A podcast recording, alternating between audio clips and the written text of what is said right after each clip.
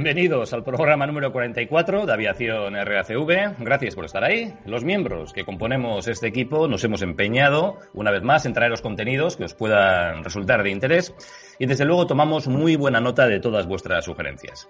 Muchas de estas han sido ya tratadas y otras se encuentran en proceso de ser llevadas a buen puerto en alguno de nuestros siguientes programas. Para ello también queremos que nos acompañen expertos de todos los ámbitos de la aviación para que conozcáis de primerísima mano todo lo que os interesa.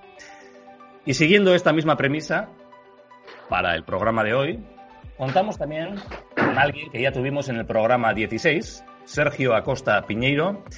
Entró en la Armada en el 2004 como radarista. Ha estado desempeñando su labor en la fragata Santa María, en el submarino Tramontana, S-74, en el Cazamina Estajo, M-30. En el 2012 se formó como CTA pasando por Matacán y destinado en la base naval de Rota.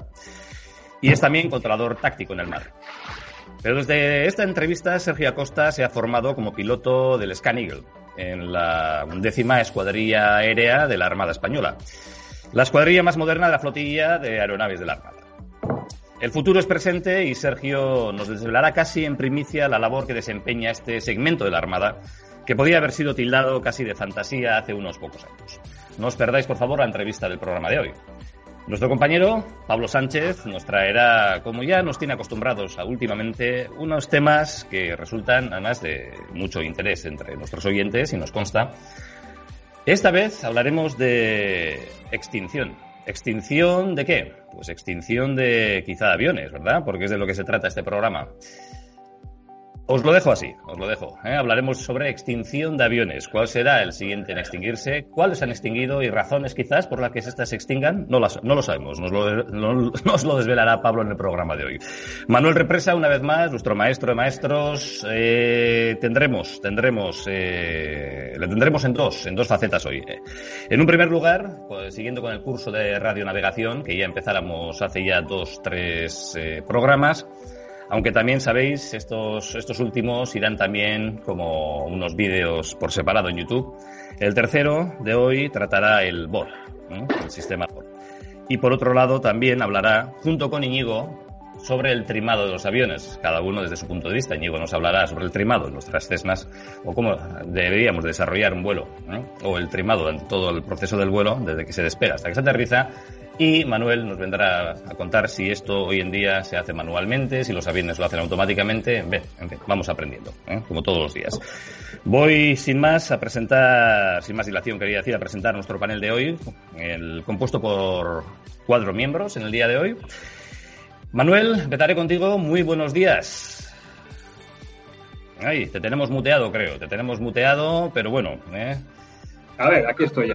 Estoy con vosotros. ¿Qué tal? He podido ser yo, he podido ser yo quien te haya muteado hoy porque estoy espeso, estoy espesito, estoy espesito. Hoy es el domingo, el domingo en que me han pillado, me han pillado con el pie cambiado, porque claro, aquí cuando grabábamos el programa, tenemos una hora a la que grabamos el programa y, Manuel, para cuando me he enterado, ya llevabais ya 10 minutos conectados y yo todavía andaba con el horario de invierno ¿eh? y estos andaban con el horario de verano y en fin. Cosas que pasan, ¿verdad, Manuel? Sí, bueno, nada, podíamos instalar el, eh, instaurar el, UTM, ¿no? Eso es, eso es. Vamos a funcionar con el Zulu porque yo creo que nos vamos a llevar mejor así. Por otro lado, Pablo, muy buenos días, Pablo Sánchez. Ah, ah, buenos días, ¿qué tal? También ya les, he, puesto a estos eh, el, cebo, el cebo un poquitín para que vayan picando en la temática, en lo que vamos a tratar hoy, Pablo, que así dicho de esa manera, extinción suena un poquito raro, pero a ver. Pues, pues eh, sí, hombre, reconozco que está hecho un poco con la... En fin, estoy ya adquiriendo los vicios de, YouTube, ¿no? este es un, YouTube, un youtuber profesional, Pablo. Un youtuber semi-profesional y entonces, en fin, es para ver si pica la curiosidad, pero bueno, es un pretexto, en fin, como siempre, para hablar de aviones y, bueno, pues la idea es hacer, ahora cuando empiece a soltar el rollo, lo iré desarrollando, pero es hacer una analogía, un poco como, como con el mundo animal, y, en fin, pues entender a los, a los aviones como si fueran especies animales y ver cómo hay una escala evolutiva, un proceso evolutivo, y en ese proceso, pues, en fin, hay especies que subsisten, unas que se comen a otras, y bueno, pues eh, lo dicho, es un pretexto para ir hablando de aviones, dejaré un par de preguntas por ahí para, ver si los oyentes se animan a, comentar. Y si os parece bien, tengo una pregunta de concurso. Pues muy bien. a propósito de, del rollo que soltaré. Bueno, pues antes de tu sección, si a alguien le había quedado alguna duda eh, con mi presentación, que ha sido un poquito así de aquella manera, pues ahora ya sabéis de qué, de qué va a tratar la sección de Pablo y Juan Carlos. Hoy me temo que no ha pulido la, Mustang, eh, no la ha sacado brillo porque no nos lo quiere enseñar. Eh. Es el área de los conservacionistas. estamos los que pretenden extinguir los aparatos antiguos y los que estamos por conservar los cacharros que todavía funcionan con, motor de explosión y esas cosas. Y esas cosas, y esas cosas. Muy buenos, buenos días a todos estos, ¿eh, Juan Carlos. Eh, antes de nada, ¿eh? no vaya a ser que no vaya a ser que se me escape. en fin, vamos a esta vez sí, esta vez sí, si os parece compañeros, también vamos a dedicarle un tiempo a la sección de nuestros oyentes, volando, volando con los oyentes, porque el anterior, el anterior programa, pues se nos fue un poco el tiempo y para cuando quisimos hacer referencia a vuestros comentarios que hay varios y además interesantes e incluso ha habido, ¿verdad Manuel? Ha habido acertante también a concurso y yo ya le contestaba en el comentario de YouTube que yo no sé ni si había habido concurso porque había sido así como es que, es que escuchan, ¿verdad Pablo? Es que escuchan, además escuchan, decíamos. es que tienen la manía de, de, escuchar. De escuchar. ¿Eh? O sea que, y Manuel, que yo creo que es así, ¿no? Ha concursado y bien, además. Ha concursado y lo ha hecho muy bien, ¿no? Este es, un fiera, sí. Ya lo ha hecho varias veces, además. varias veces, varias veces. Bueno, pues eh, esta vez, esta vez sí. Esta vez sí, si os parece, haremos, haremos mención. Eh, haremos mención al concurso. Y al ganador. ¿eh? Y ya lo que no sé, lo que no sé en cuanto a los premios, ya no sabemos qué regalar, porque ya los parches, los parches ya nos los hemos ventilado las, iba a decir los nikis, no, los polos. Los polos también creo que alguno, alguno ha salido. Parece ser que hemos tenido el tallaje un poco raro. Juan Carlos, quedaban o muy, muy excesivamente grandes o eran excesivamente pequeños, no sé lo que eran. Pequeños, ¿verdad? Muy, muy pequeños pequeños. Aquí de grandes nunca sobran nada. A ver si entiendes, Eco. Ah, buena ley. ya empezamos, ya, ya empezamos a sacar la gabarra bilbaína. Oye, una cosa, el tema de, la, de los polos, eh, a los oyentes os digo, ¿eh? ahora os, hablo a vosotros como siempre.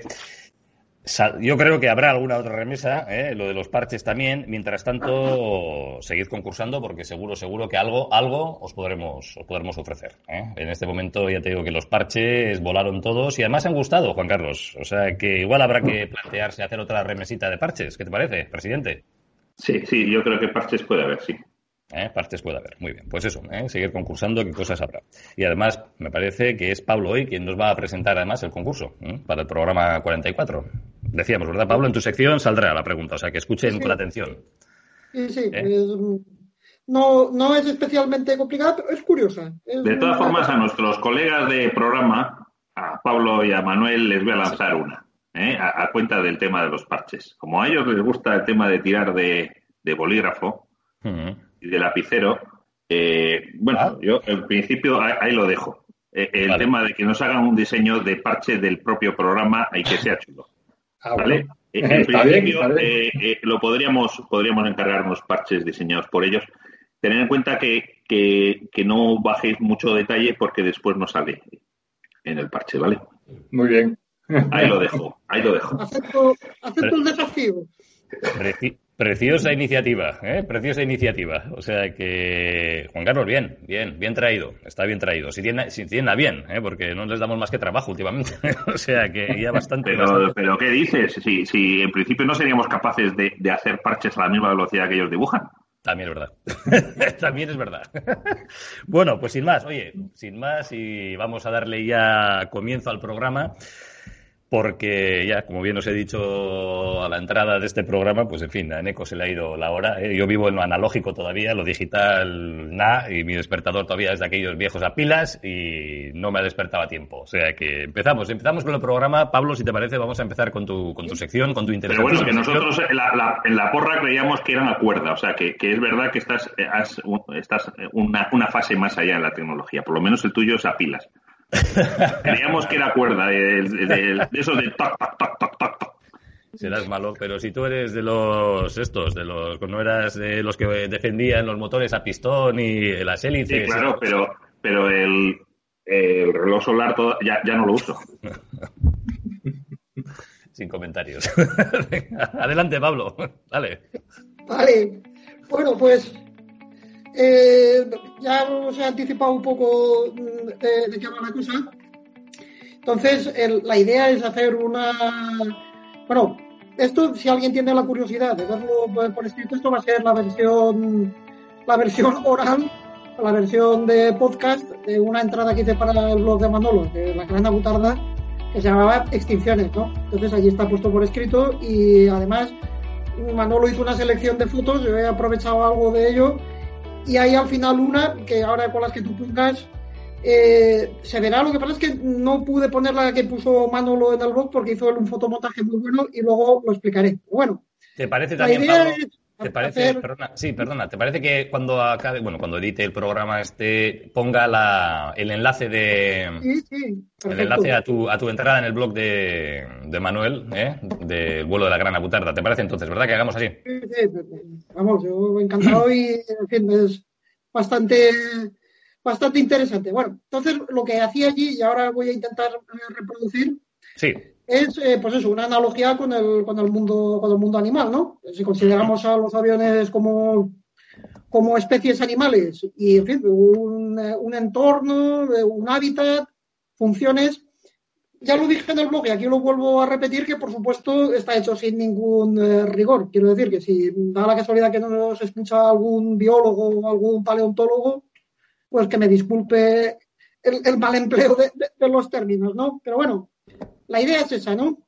Además, incluso si queréis, eh, en un entorno darwinista en el que unos se comen a otros, en fin, aquello de, de la, de la selección más o menos natural, ¿no? ajá. Entonces, desde que empieza todo el rollo este de, de- la aviación, eh, también creo recordar que en el blog dije, pongamos el marcador a cero 1903 con el Wright de, eh, con los hermanos Wright, el, el Flyer. También pullita para los franceses, porque ellos dicen que su primer avión fue el Eolo de Clement Adet, pero bueno. Entonces, surgen, surgen los aviones. Al principio, pues todos son más o menos iguales, se trataba de volar, pero relativamente pronto empiezan ya a evolucionar desde los cacharros de madera y tela y entonces aparecen distintas categorías, eh, van evolucionando y digamos que desde un punto de vista estrictamente tecnológico es normal que haya evolución y vayan desapareciendo. Entonces, digamos que esa sería la evolución y las extinciones, mm, digamos, obvias. Es decir, aparecen nuevas tecnologías y entonces los aviones hechos o amoldados a las tecnologías antiguas, lógicamente desaparecen. Juan Carlos, lo siento mucho, pero tengo que hablar de los biplanos y de la Stearman. Ahora, ahora voy yo eh, a repartir. Espera un segundito. Me decís y me dices tú, me vas diciendo si quieres, eh, porque seré yo quien comparta hoy, ¿te parece, Pablo, las fotos? Vale, perfecto. Vale, perfecto. Eh, La próxima vez, si queréis, pues bueno, como hacíamos la vez pasada con Manuel y con Antonio Morales, pues bueno, podéis también vosotros presentarlo, que seguro que lo haréis de maravilla, bastante mejor que yo en cualquier caso. Pero bueno, vamos allá con esto, vamos con las fotos y ah, yo creo que aquí va a estar el primero, ¿verdad? De las de los mencionados. Vale, pues digamos que este es un caso mm, de evolución, digamos, más o menos normal. Es decir, en un momento determinado los biplanos es la tecnología que hay disponible, pero desde el punto en que empieza a avanzar la aerodinámica y los materiales, bueno, y los motores, eh, desaparecen del, del- ecosistema. Entonces, eh, lo lamento mucho, Juan Carlos, porque realmente es muy bonito, pero biplanos ahora ya prácticamente están extintos. Creo, y también dejo ahí la pregunta porque yo tampoco no lo he investigado lo suficiente, ahora biplanos que vuelen de manera regular fa- fabricados, yo diría que no hay ninguna línea de fabricación. No sé si en el mundo de- del ULM hay algún biplano que se fabrique, pero bueno, digamos que fuera de ese sector subsisten los Antonov 2, eh, pero bueno, es una reliquia del pasado. La TITS Special en el ámbito de la acrobacia, pero creo que tampoco. Entonces, aquí digamos que tendríamos un caso de extinción prácticamente total. Subsisten, obviamente, eh, como Warbirds o, o, como, como aviones de, de- de museo o de puramente de recreo, pero esta, desde luego, sí que sería una extinción, una extinción total. Digamos que de la misma manera que en el caso del biplano, pues determinadas tecnologías, pues a lo mejor el motor radial de pistón también ha desaparecido del mapa. El motor a hélice como tal, es una terminología un poco, poco, poco técnica, todavía subsiste, obviamente, con los turbohélices, pero la categoría de motor o avión con motor de, hélice eh, a pistón, pues prácticamente también está en, vías de extinción. Podría quedar a lo mejor, en, creo que en Alaska todavía vuelan eh, DC-4, algún C-46, algún comando, pero o en Sudamérica, en fin, con aviones de transporte y en zonas, en zonas aisladas. Eh, ahora mm, tendríamos otro, otro caso curioso. Dale, si quieres, eh, en eco, a ver si ahora vienen los, los hidroaviones. Vale. Hay otra categoría que mm, y aquí voy a ponerme un poco, voy a ponerme un poco romántico, que mm, gozó de gran predicamento eh, en un momento determinado histórico, que fueron los hidroaviones. Digamos que de la misma manera que salieron los aviones terrestres, los hidroaviones casi que nacieron al, casi que nacieron a, la par.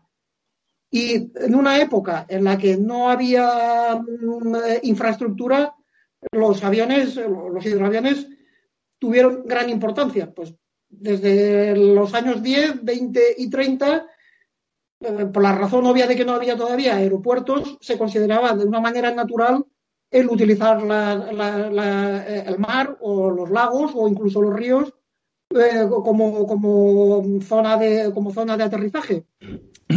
Se consideró natural y tuvieron un hábitat muy favorable para el desarrollo de, los hidroaviones, eh, en distintas versiones. Este en concreto que, está en la imagen, eso es un Arado 196, bueno, está ahí a, distintas escalas. Luego, si, hay ocasión, ya os explicaré un poco de qué va la historia. Sí, sí, sí, porque no me resisto, no me resisto, Pablo, a que nos cuentes eh, esta afición tuya a hacer aviones con papel eh, y que, es, a yo me quedé, vamos, eh, de piedra. Nos has enseñado ya unos cuantos y te dije que hay que hacer alguna sección especial en algunos de nuestros programas. Si tienes a bien, Pablo, en mostrarnos tus maravillas de, aviones hechos a, a papel. Esto es papel. Y es que en esta, en este, en esta foto en concreto, lo que, los que estéis en, en YouTube, eh, los de, bueno, pues los de Evox, pues ahora os comentamos, os comenta Pablo de qué, es, de qué escalas estamos hablando, ¿no? De, de, lo que estamos viendo aquí en imagen ahora en YouTube. Pero eh, hay un hidroavión encima de otro, ¿no? Pero encima del ala, me refiero. ¿eh?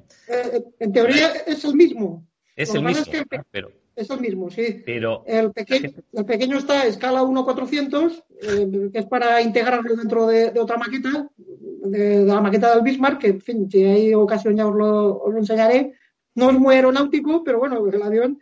Y el grande, pues es el mismo, es el mismo grado 196, pero a escala 1.33. Entonces, la, la, gracia de, verla, en fin, se ve gráficamente lo que son las escalas. Impresionante, impresionante. Entonces me decías, Pablo, voy a.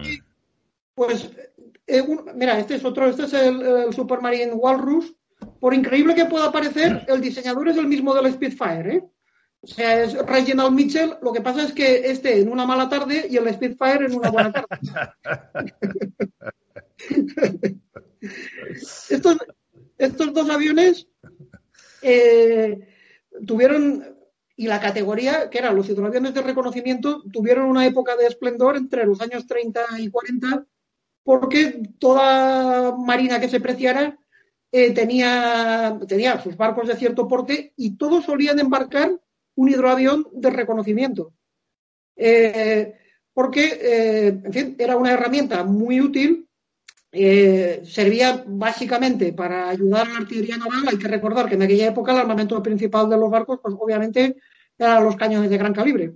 Y para ayudar a la, puntería, aparte de los telémetros que montaban los barcos, pues era de gran ayuda contar con un avión en las alturas que te permitía corregir el tiro. Y entonces, prácticamente casi todos los barcos de cierto porte llevaban una catapulta, un hangar y uno o varios, o varios hidroaviones. Hay que decir que la operación con los hidroaviones en los barcos de guerra tenía su aquello, porque eh, había que sacarlos del hangar, había que montarlos, los más avanzados eran de alas plegables, con una grúa lo montabas encima de una catapulta, una catapulta que podía ser hidráulica o de, o de pólvora, es decir, no dejaba de ser un pequeño cañoncito, y aquello se disparaba, pues en fin, mm, tal cual, como una catapulta disparaba. El avión eh, despegaba, hacía la misión que tenía que hacer, antes he hablado del tiro naval, pero era muy útil porque también podía servir para reconocimiento, también podía servir para patrulla antisubmarina, también podía servir para, para rescate aeronaval, es decir, era una herramienta muy útil. Y ya os digo que prácticamente hasta el final de la Segunda Guerra Mundial, todas las marinas que tuvieran barcos de, cierta, de cierto porte, todos contaban con su correspondiente catapulta y su correspondiente hidroavión. Bueno, pues aquí tendríamos un ejemplo de extinción porque nada, nada más acabarse la Segunda Guerra Mundial, desaparecieron por completo. Esta es otra extinción total. ¿Y por qué desaparecen? Pues bueno, desaparecen por un lado por avances tecnológicos, porque la función de reconocimiento y la de puntería o, de auxilio a artillería naval con el radar los hace innecesarios. Ya no necesitas a un observador porque el radar, tanto sea el de descubierta como el radar de, de tiro, pues en fin, lo sustituye muy ventajosamente. También hay que decir que tener una, dependencia de aviación en un barco de guerra en combate era un poquito, en fin, digo un poquito muy, muy tímidamente, era muy, poquito no, era muy comprometido, porque imaginaos tener un hangar con varios aviones con gasolina de alto octanaje en medio de un combate naval. O sea que eh, hay un ejemplo claro en la batalla de, la, batalla nocturna de la batalla de Samu eh, en 1942 tres cruceros americanos aparte digamos de otros daños gordos mm, tuvieron bueno el caso es que se fueron al fondo quiero recordar que era la historia el Quincy y el Vincennes eh, buena medida en buena medida el hundimiento se produjo porque se incendiaron los hangares llenos de gasolina de aviación de alto octanaje entonces en fin, tener ese tipo de, cacharros a bordo no, era muy recomendable. Y lo cierto es que en cuanto se acabó la guerra, desaparecieron rapidísimamente de todas las cubiertas. También hay que decir que buena parte de las funciones que desempeñaban esos hidroaviones las recogieron los helicópteros. Es decir, la misión antisubmarina o la de rescate, pues obviamente los helicópteros la hacen, la hacen mucho mejor. También Entonces, Entiendo, Pablo, que hoy en día, por ejemplo, porque siempre dentro de la flota, el corazón de la flota solía ser también el portaaviones, ¿no? Por el alcance que podían tener sus aviones y podían llegar allá donde podían destruir una, una flota a, cientos de kilómetros. Y es verdad que, antes, cuando no había tecnología suficiente para que el avión posara, eso de que el hidroavión que se acercara a cogerlo con la grúa y tal, pues bueno, ha sido sustituido cuando ha habido tecnología para que efectivamente tanto, tanto helicópteros como como me imagino, ¿no? Eh, nos vendrás a decir cuando recuperan hoy en día los aviones en las cubiertas de los portaaviones. Hoy en día es, se, puede hacer eso. ¿eh? Una observación muy oportuna porque yo en mi verbo real, mm, pues tampoco, y tú, menos mal que estabas del quite, pues evidentemente el desarrollo de variación naval de, de portaaviones, pues también les deja sin sitio, porque eh, como tú apuntas, pues en fin, donde haya una plataforma aérea especializada mm. con aviones, pues, en fin, deja, deja ya sin lugar a esta. Pero como habían empezado a desarrollarse en los años 20 y 30, el portaaviones todavía estaba balbuceando mm. y de hecho no, todas las flotas tenían hidroaviones. Entonces, eh, perdón, no tenían portaaviones. Por ejemplo, la, Marina italiana o la Marina alemana de la Segunda Guerra Mundial, salvo algunos casos aislados o que ya habrá ocasión de hablar, no tenían, no tenían, no tenían aviación. De hecho, y esto podría ser pie para otro tema para desarrollar y preguntárselo a, nuestros invitados de, la Armada. En muchos casos, en el caso concreto de la Armada alemana, de la Kriegsmarine y de la Regia Marina italiana, eh, además había un pique o había un reparto de competencias mm, muy curioso porque resulta que las respectivas aviaciones no soltaban la competencia aeronáutica. Es decir, en los aviones de guerra, eh, perdón, los barcos de guerra italianos y alemanes de la Segunda Guerra Mundial, tanto los aviones como el personal, el personal, pilotos y mecánicos, no eran de la Armada, eran de la Fuerza Aérea. Entonces, era muy curioso porque es que incluso en un entorno naval, la Fuerza Aérea no quería soltar la competencia. Entonces, eh, pues era un destacamento de, la Fuerza Aérea. y eso creaba, digamos, algunas, algunas disfunciones, ¿no? Porque es un poco antinatural que, en fin, y que me perdonen los de, la, los de las fuerzas aéreas si me oyen, en aquel momento es poco práctico que no sea personal de la Marina el que pilote los aviones. Los ingleses y los americanos lo tenían claro, y los japoneses. Pero curiosamente los italianos y los alemanes, la gente que mandaba, lo dicho, eh, eran pilotos de la Fuerza Aérea. En fin, el tema de la relación entre la aviación naval y la aviación eh, terrestre, eso también serviría para algún programa y para comentarlos más y sus menos, y cómo algunos países lo han resuelto de una manera u otra. bueno, eh, lo que estábamos, lo que estábamos comentando, el caso es que eh, su función la desempeñan cómodamente otros, otras plataformas y desaparecen. Ah, y también lo que tú apuntabas en ECO, la recuperación también era engorrosa, porque mm. después de acabar la misión, el avión tenía que aterrizar, bueno, amerizar cerca del barco. También dependía de la mar, de cómo estaba la, mar. Eh, luego pescarlo con la grúa y volverlo a izar. Y el barco en ese momento poco menos que estaba parado, con lo cual lo hacía vulnerable pues, a la aviación o a los submarinos enemigos. Es decir, era una herramienta útil, pero bastante sí, sí. Además, imaginaros la, estampa de, en fin, de, los pilotos y de los técnicos pues tratando de recuperar un cacharro de esos como la mar o en medio de una batalla, en fin. Sí. Vale. No, pasa, pasa, pasa, mira. Esto también es otra, otra muestra de la época de esplendor que vivieron los, hidroaviones y concretamente los hidrocanoas. Y está enlazado también un poco con lo que os comentaba antes, de en la época en la que no había infraestructuras, pues, en fin, donde hubiera una bahía más o menos tranquila, una lámina de agua que no se agitara demasiado, podías tener eh, disponibilidad de aviación en la forma de hidroaviones o más concretamente de los hidrocanoas, que en fin, su propio nombre lo explica eh, y, poco menos que son barcos con alas, ¿no? A diferencia de los hidroaviones con pontones o flotadores, pues en fin, esto es prácticamente un barco, un barco con motor y con alas. Y tuvieron su momento de esplendor, es decir, siguiendo con la analogía antes del mundo animal, la función o la necesidad existía, es decir, el transporte de pasajeros y en menor medida de mercancías. Y en un momento determinado los hidrocanoas lo servían bien.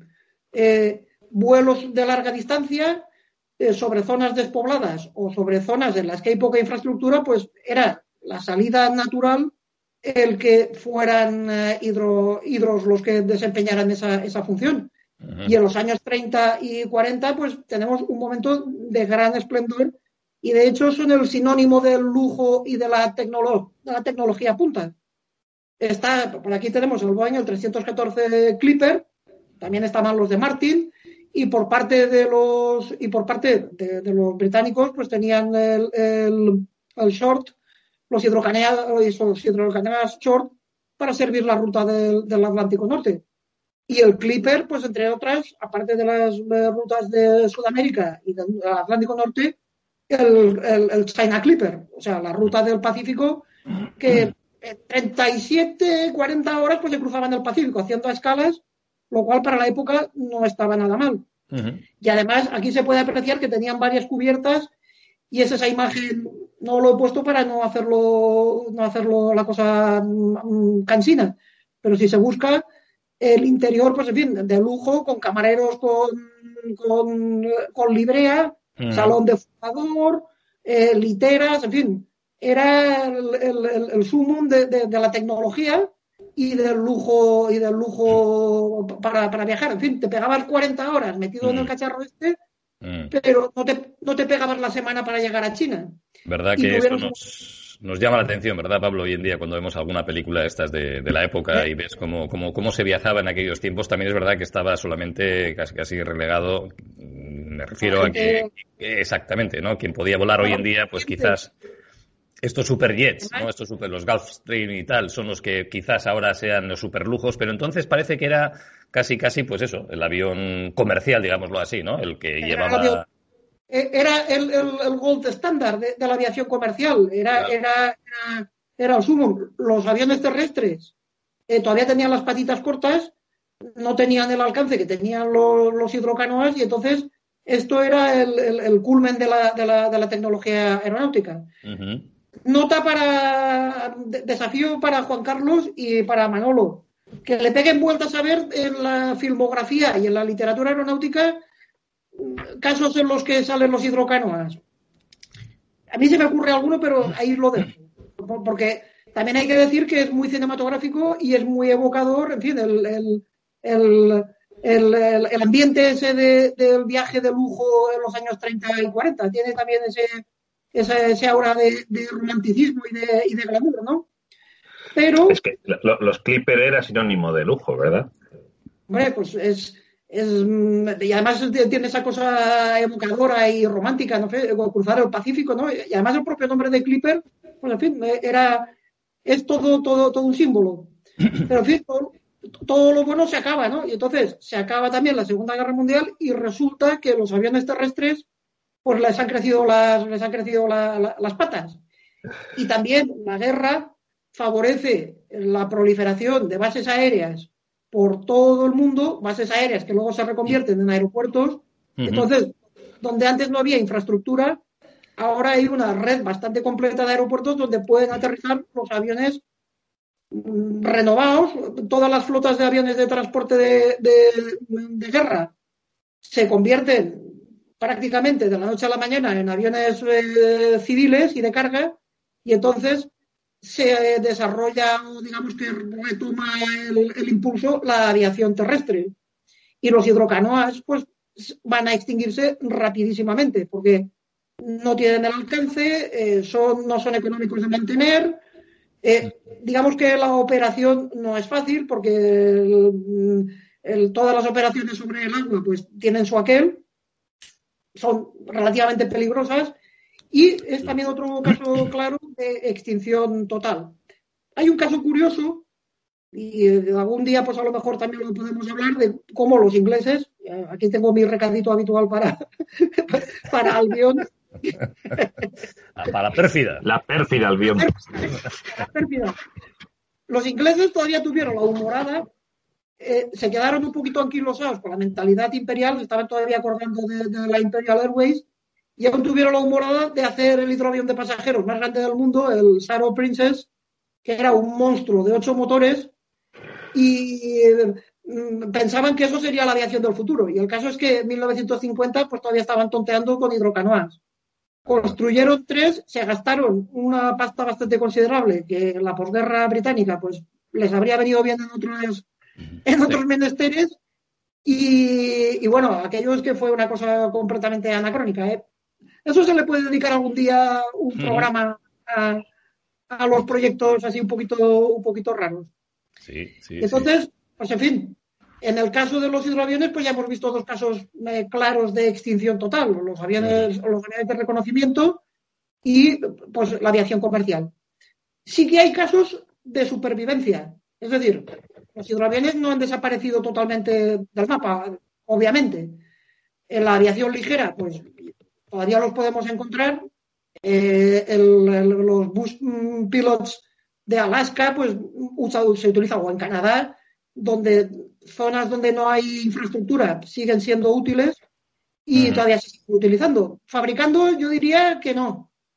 Si acaso lo que se hace es adaptarle los flotadores a versiones civiles, perdón, a versiones terrestres, y todavía se siguen utilizando.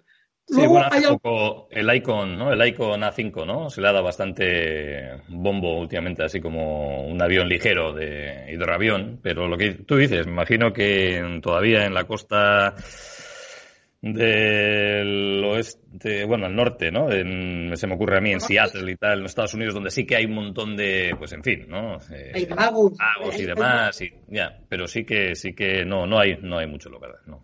No hay mucho. Hay algunos nichos especializados. Eh, ahora pondría el caso de supervivencia.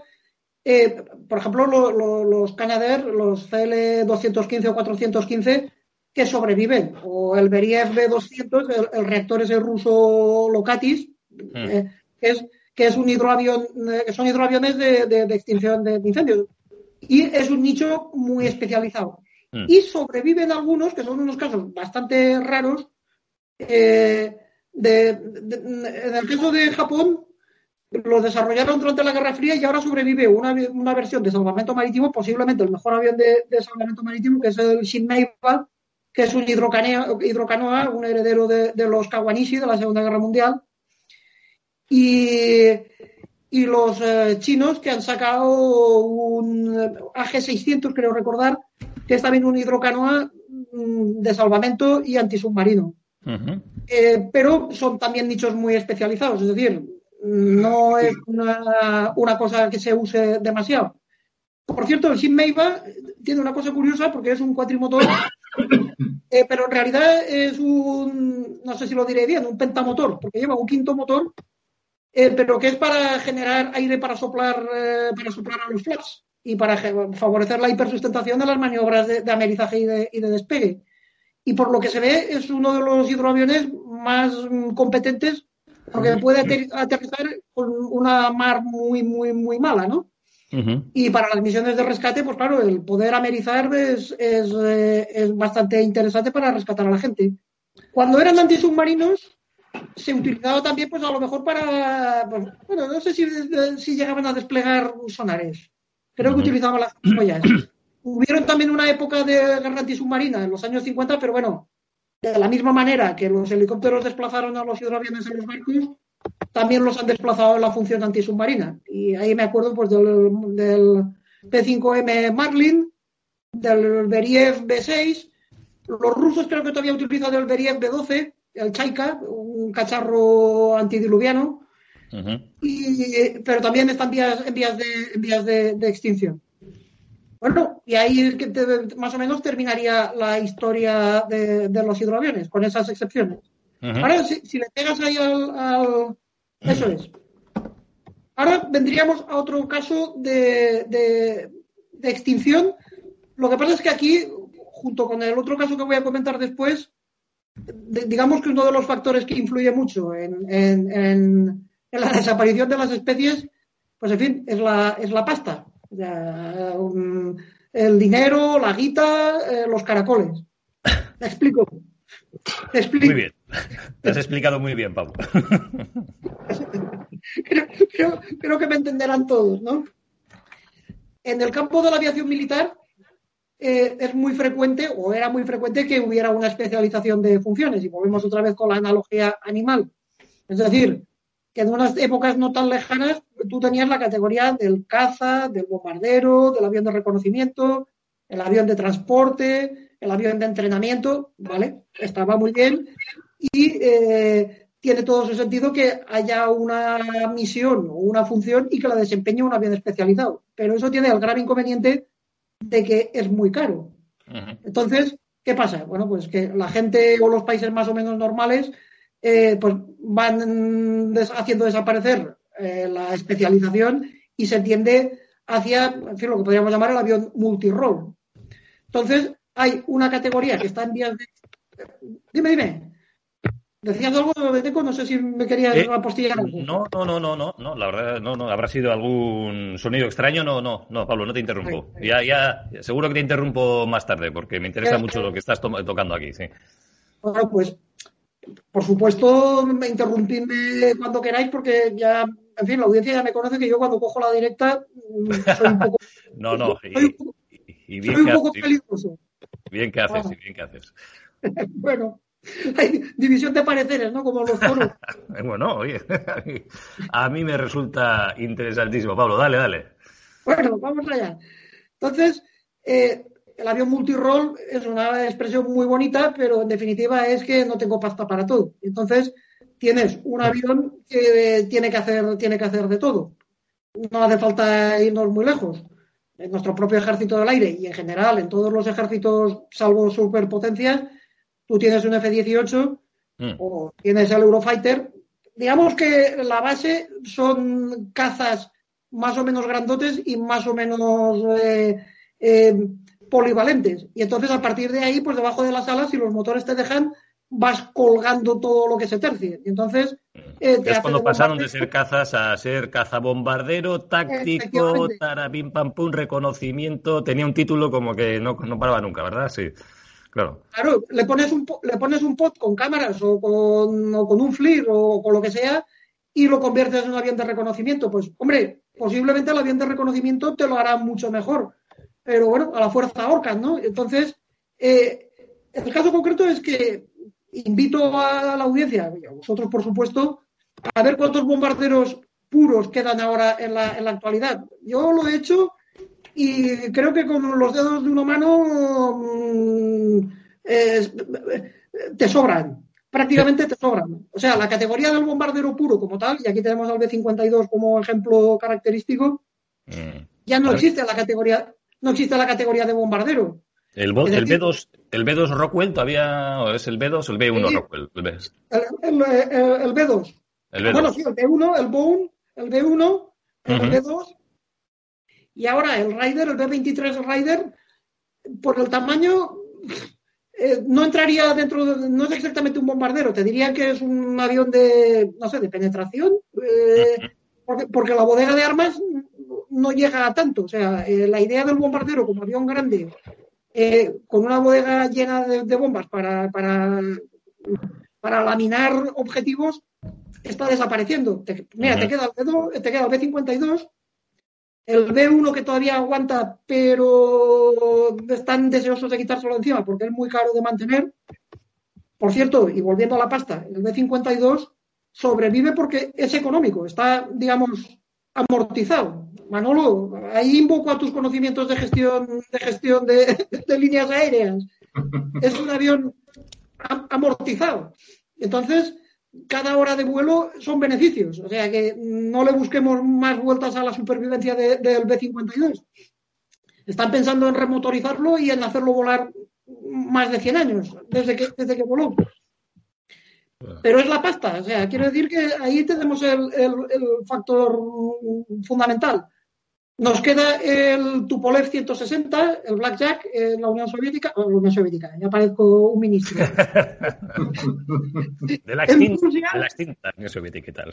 La extinta Unión Soviética. Eh, eh, Tupolev, Tupolev 95, que vendría a ser el análogo en cuanto a longevidad del, del B-52 en, Rusia, los chinos con el, con el H-6 que no deja de ser una versión con turbofan del Tupolev 16 y a mí ya se me acaban los, bombarderos, es decir, y cuando estos se extingan, pues probablemente mm, serán los últimos de su los últimos de su especie, o sea que no es no es no es una cosa que tenga mucho futuro. Bueno, mucho futuro a lo mejor nuestros nietos son ven volar a estos cacharros, pero digamos que como categoría eh, están llamados a están llamados a desaparecer.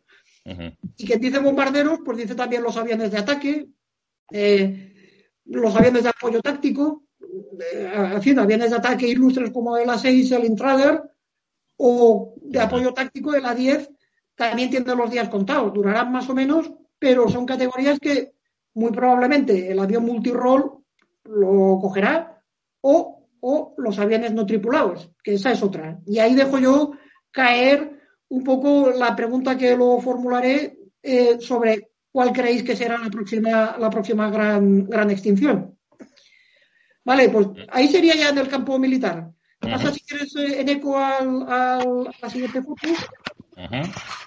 Servirá de pretexto y ahí a lo mejor Manolo también tiene algo que decir. Eh, la pasta, la guita, la plata el parné, maldito parné, también está condicionando la vida y la supervivencia como especies de ciertas categorías en la aviación civil.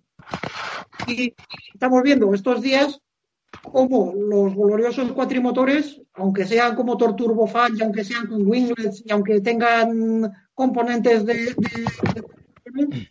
están desapareciendo de los cielos.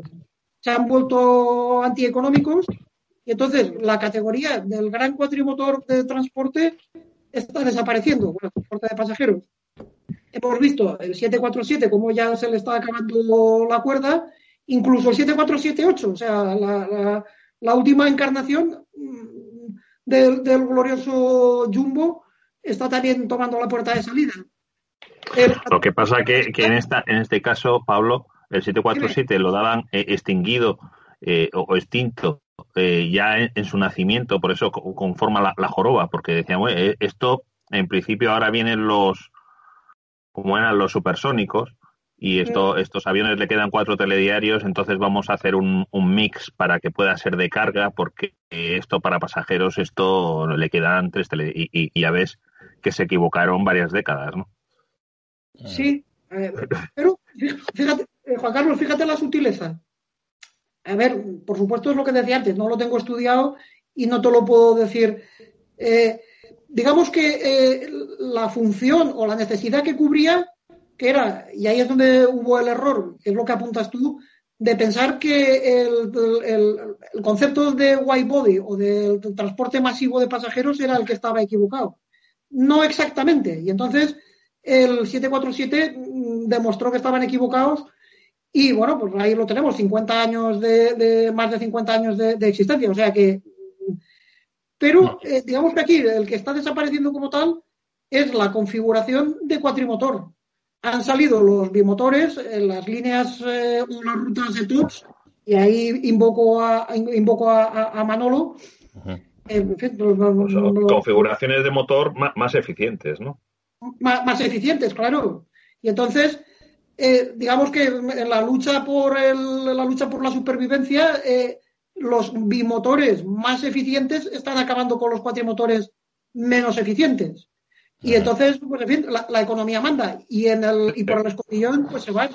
Las versiones más viejas del 747 se va el A340 y, desgraciadamente, porque era relativamente joven, se nos está yendo el A380, que, eh, que una verdadera lástima. Porque, en fin, era, era un avión, o es un avión joven, ¿no? Y han cerrado la línea de producción yo creo que no acabó, no acabó ni, yo creo que no acabó ni el desarrollo entero, completo de la 308, 80, quiero decir, que tenía, tenía sus historias, tenía sus grietas que le salían, tenía, porque claro, eso, eso era un monstruo volador y, y, lo estaban consiguiendo, lo estaban refinando y tal, pero no ha dado tiempo. Y fijaos, y fijaos, la cosa curiosa, en fin, como tantas, mm, como, como otras tantas que pasan al mundo de la aeronáutica, que no es un problema de tecnología, o sea, no es que sea ah, anticuado porque, en fin, eh, es un prodigio de la tecnología, tanto la motorización, en fin, como las alas o los materiales, la aviónica. Sin embargo, el, entorno, el, hábitat, se le ha vuelto hostil y, está provocando, está provocando su extinción.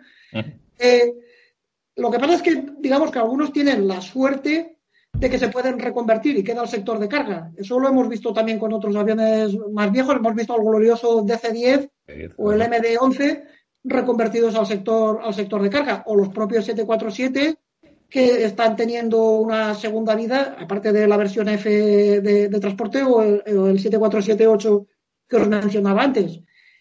Incluso, y aquí lo vemos, eh, reconvertidos en aviones apagafuegos. En fin, es todo muy, muy americano.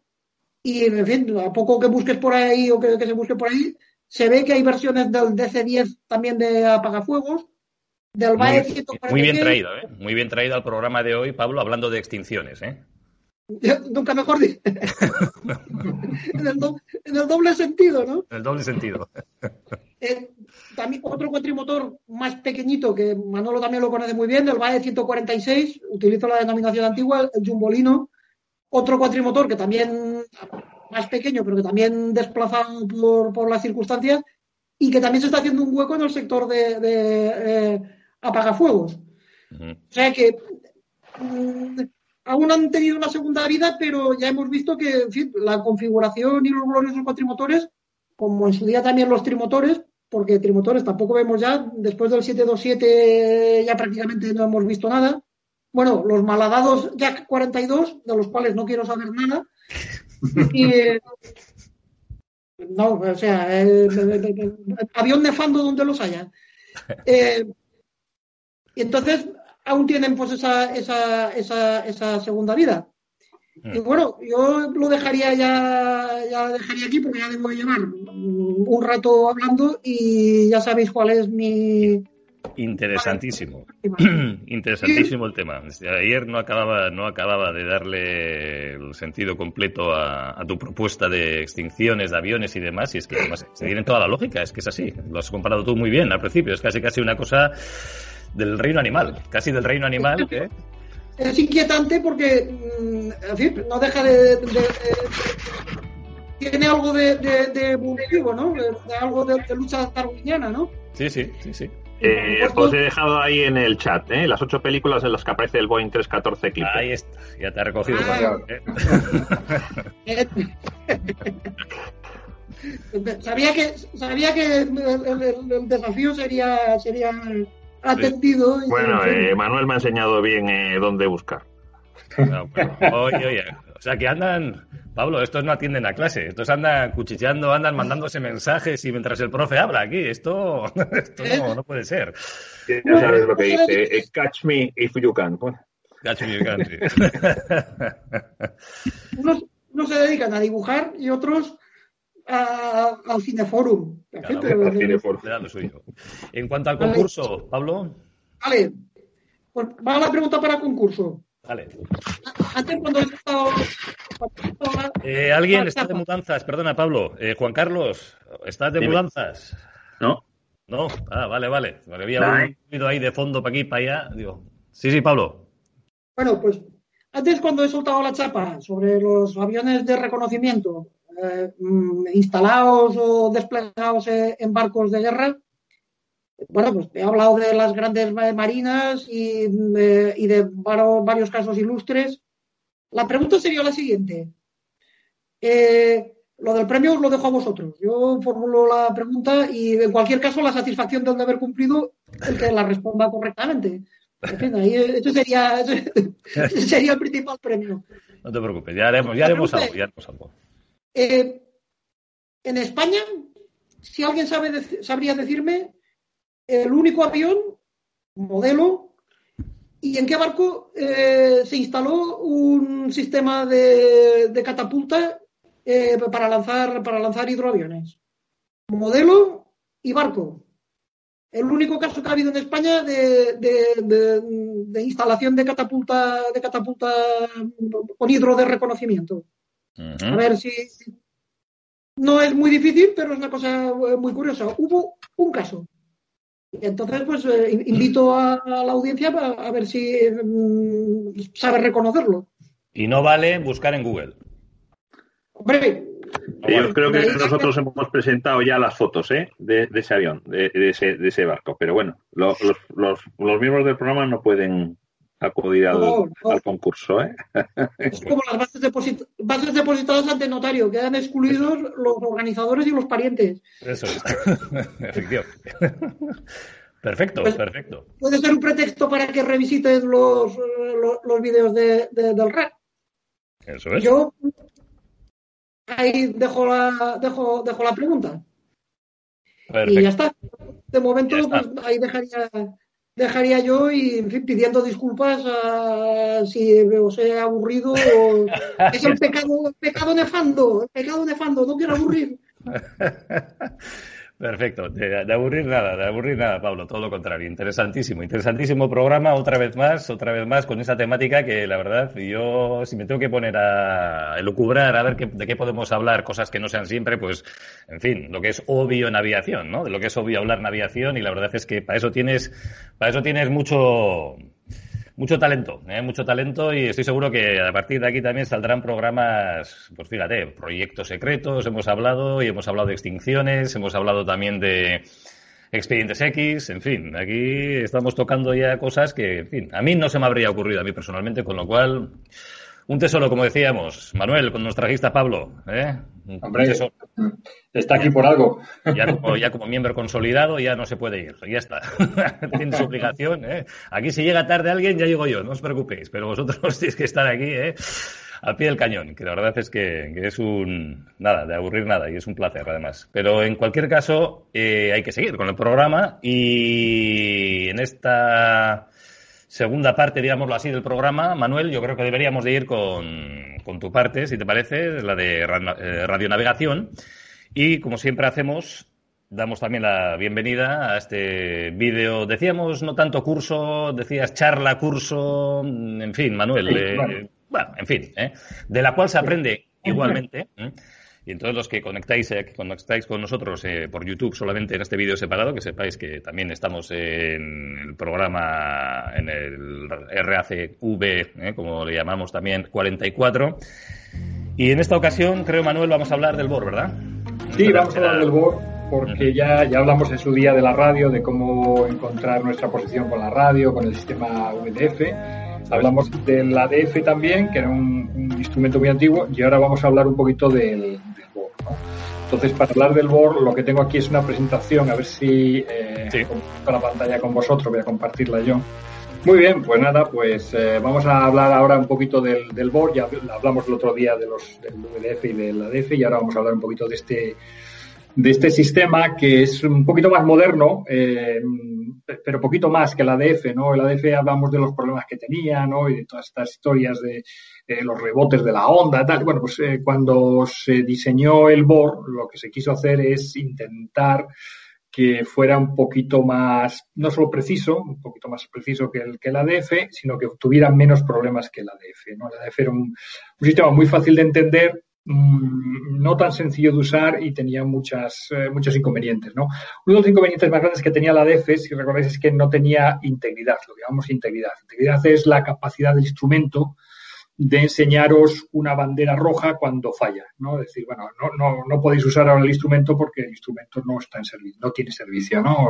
El sistema está caído. Eh, esto se solucionó con el BOR. El BOR tenía más precisión, tenía... Eh, tampoco es que sea muy sencillo de usar el BOR, pero sí tenía integridad. En cuanto el BOR no funcionaba, teníais una banderola, ¿no? Entonces aquí lo que estáis viendo es, pues, bueno, una avioneta antigua. Eh, no sé si veis el puntero, ¿no? Estáis viendo el puntero también, me parece. Sí, sí. Muy bien, pues entonces eh, aquí lo que estáis viendo es una esta es una pipe que teníamos allí en, en Jerez de la Frontera. Y, y, lo que estáis viendo aquí, pues son dos. Ya se está convirtiendo en famosa, ¿eh? La Piper esta. Vas a tener esta que esta... freeware eh, para todos aquellos que montan el simulador para que se lo descarguen. ¿eh? Sí, sí, esta era la, la, la, Arrow, muy famosa, volaba muy bien, muy bonita. Y, y, bueno, pues iba equipada con esto, con este tipo de, de, instrumentos que veis aquí. El de arriba es el más antiguo de todos. Eh, esta línea que veis aquí, un poquito inclinada, esto es pues el, el la indicación, la indicación del, del BOR, del radial del BOR, era un poco rara de usar porque estaba como enganchada arriba y abajo pues tenía como un swing, ¿no? Eh, pues basculaba de un lado a otro, ¿no? Una cosa muy rara. Luego pues se pasó a la que tenemos aquí abajo, que es un poquito más moderna, en la cual la barra ya no colgaba de arriba, sino que se desplazaba de izquierda a derecha entera y era un poquito más sencilla quizás, ¿no? De, de, de manejar, ¿no? De entender, ¿no? Ahora, ahora los vamos a ver, ¿no? Pero bueno, esto era el, una presentación muy clásica. Si sabías volar con esto, si te, si te entendías con estas eh, historias, eh, la verdad es que ya sabías mucho, ya sabías mucho y podías salir de situaciones muy comprometidas. De hecho, a mí esto me sacó de muchos líos. Cuando todavía no era piloto instrumental, yo empecé a volar los simuladores que había entonces del Flight Simulator y todo esto, que eran gráficos pues, muy básicos, pero bueno, tenía estas cosas. Y si entendías un poco lo que era esto y dónde estabas y tal, sabías ubicar, pues bueno, pues, pues te ayudaba mucho, ¿no? Y a mí, de, hecho, me ayudó mucho. Bueno, vamos a pasar a la, a la siguiente. Mira, la siguiente lo que estáis viendo es una representación de un BOR, ¿no? Aquí tenéis un BOR que según el código de ICAO, cuando lo veis en los mapas, es un hexágono, ¿no? Ahí tenéis un hexágono, ese hexágono es lo que se suele entender que es una estación BOR, ¿no? Que puede estar ubicada en cualquier, en cualquier sitio, ¿no? Puede estar en un aeropuerto, puede estar en, eh, cualquier parte del terreno. ¿eh? Y si veis el hexágono y además eh, el, hexágono está, está inscrito dentro de un cuadrado, pues eh, eso quiere decir que es que la estación cuenta además con un sistema de distancia, de medidor de distancia, ¿no? El DME. Entonces es un board DME. Eh, mucha gente cuando empieza a estudiar un poco de radio, radionavegación ve, algún libro de radionavegación, eh, eh, pues se confunde un poco, ¿no? Y no entiende un poco los conceptos básicos, ¿no? Que no se explican muchas veces en los, en los manuales, ¿no? Eh, en muchos de estos manuales se habla de la navegación, lo que llamamos en RO-CITA, ¿no? En, en, inglés le llamamos navegación RO-CITA o CITA-CITA o RO-RO navigation, ¿no? Y mucha gente me pregunta, ¿eso qué es, no? Yo una vez en clase estaba diciendo esto de, bueno, esto, claro, esto es una navegación clásica RO-CITA o RO-RO, y los alumnos me decían, Manolo, ¿pero qué haces? ¿Qué te pasa en la boca? ¿Estás hablando chino? Entonces, bueno, esto no es más que entender que RO es un ángulo, eh, que es lo que nos da el, el BOR, y cita, o perdón, al revés, RO es una distancia, que es lo que nos da el, el DME, y cita es un ángulo, que es lo que nos da el BOR, ¿no? Entonces, con una posición RO cita, o sea, distancia y ángulo, podemos fijar nuestra posición en, el terreno, ¿no? En este caso, estáis viendo aquí, pues lo que hay un BOR con un DME, a distancia RO, nos dice que son 10 millas náuticas, por ejemplo, y pues aquí nos da un ángulo y nos dice que estamos a 0,7, 0,8 grados, por, ejemplo, ¿no? Pues bueno, pues ahí tenemos un ángulo y una, y una distancia nos da una posición en el espacio. Eh, si trabajamos con estos sistemas Bohr, eh, que no tengan el medidor de distancias, pues también podemos fijar nuestra posición en el espacio pues, cruzando dos radiales. ¿eh? Ya hablamos de lo que era el concepto del radial cuando estuvimos explicando la DF. Aquí vemos dos radiales. Eh, y esto es lo que se llama navegación cita-cita, o sea, dos ángulos. ¿no? Y lo que sería la RORO serían dos de mes, básicamente. ¿Cita o teta? Zeta, zeta, no sé cómo le llamáis aquí, en, yo siempre lo digo en inglés, le llamo cita, arroz, cita. Entonces, Sí. Teta, Pues eso. capa. Exactamente, Munu, ¿eh? toda la, toda la, todo el, ¿eh? el Bueno, mira, aquí tenéis, hablábamos el otro día de lo que es el cono de silencio, ¿no? Cuando estáis eh, siguiendo un radial, mira, aquí tenéis, por ejemplo, un radial que estáis siguiendo, eh, veis que tiene una indicación, este, el to y el from. ¿eh? El to quiere decir que vamos hacia la estación, el from quiere decir que venimos de la estación. Bueno, pues cuando el avión pasa por el cono de silencio, suele fluctuar, se suele perder esta indicación. y vamos a ver si tengo aquí una, la animación, me parece que la estáis viendo, la animación, ¿veis? El, avión que va, y ahora mismo ¿Veis cómo cambia? Ahora mismo ha pasado por el cono de silencio e incluso la barra, la barra que dice que estáis en el radial, hay un momento en el que se pierde, se va hacia un lado y luego vuelve otra vez al centro, ¿no? Esto suele pasar porque estáis en el famoso cono de silencio, que es, según la ICAO, ¿eh? es un cono que tiene que ser lo más estrecho posible, 40 eh, grados es eh, desde el suelo es lo máximo que se permite aquí, perdón, lo mínimo que se permite porque, claro, cuanto más ángulo hay aquí, el cono es más, más, más estrechito y mejor, ¿no? Menos tiempo estáis en el cono de silencio. Hay unas fórmulas que hablamos el otro día que también son para calcular el tiempo en el cono de silencio. Aquí lo tenéis, eh, con la tangente. Creo que tenemos un, ganador del otro día también que, bueno, que escribió y nos dijo eh, cuál era el, tiempo del cono de silencio. ¿eh? Por si acaso. Aquí tenéis una presentación muy curiosa de lo que es el, el con todas las indicaciones. Mira, aquí tenéis, por ejemplo, lo que se llama la integridad. Esta banderola, eh, cuando pone NAV en rojo, esto quiere decir que el sistema no se puede usar, no está, eh, no está bien, tiene algo, algún problema, entonces pues no se debe usar. Esto es lo que le faltaba a la DF. La DF no tenía esta integridad, o sea, no podía saber exactamente si el sistema estaba transmitiendo bien o no estaba transmitiendo, entonces pues nunca lo sabías bien.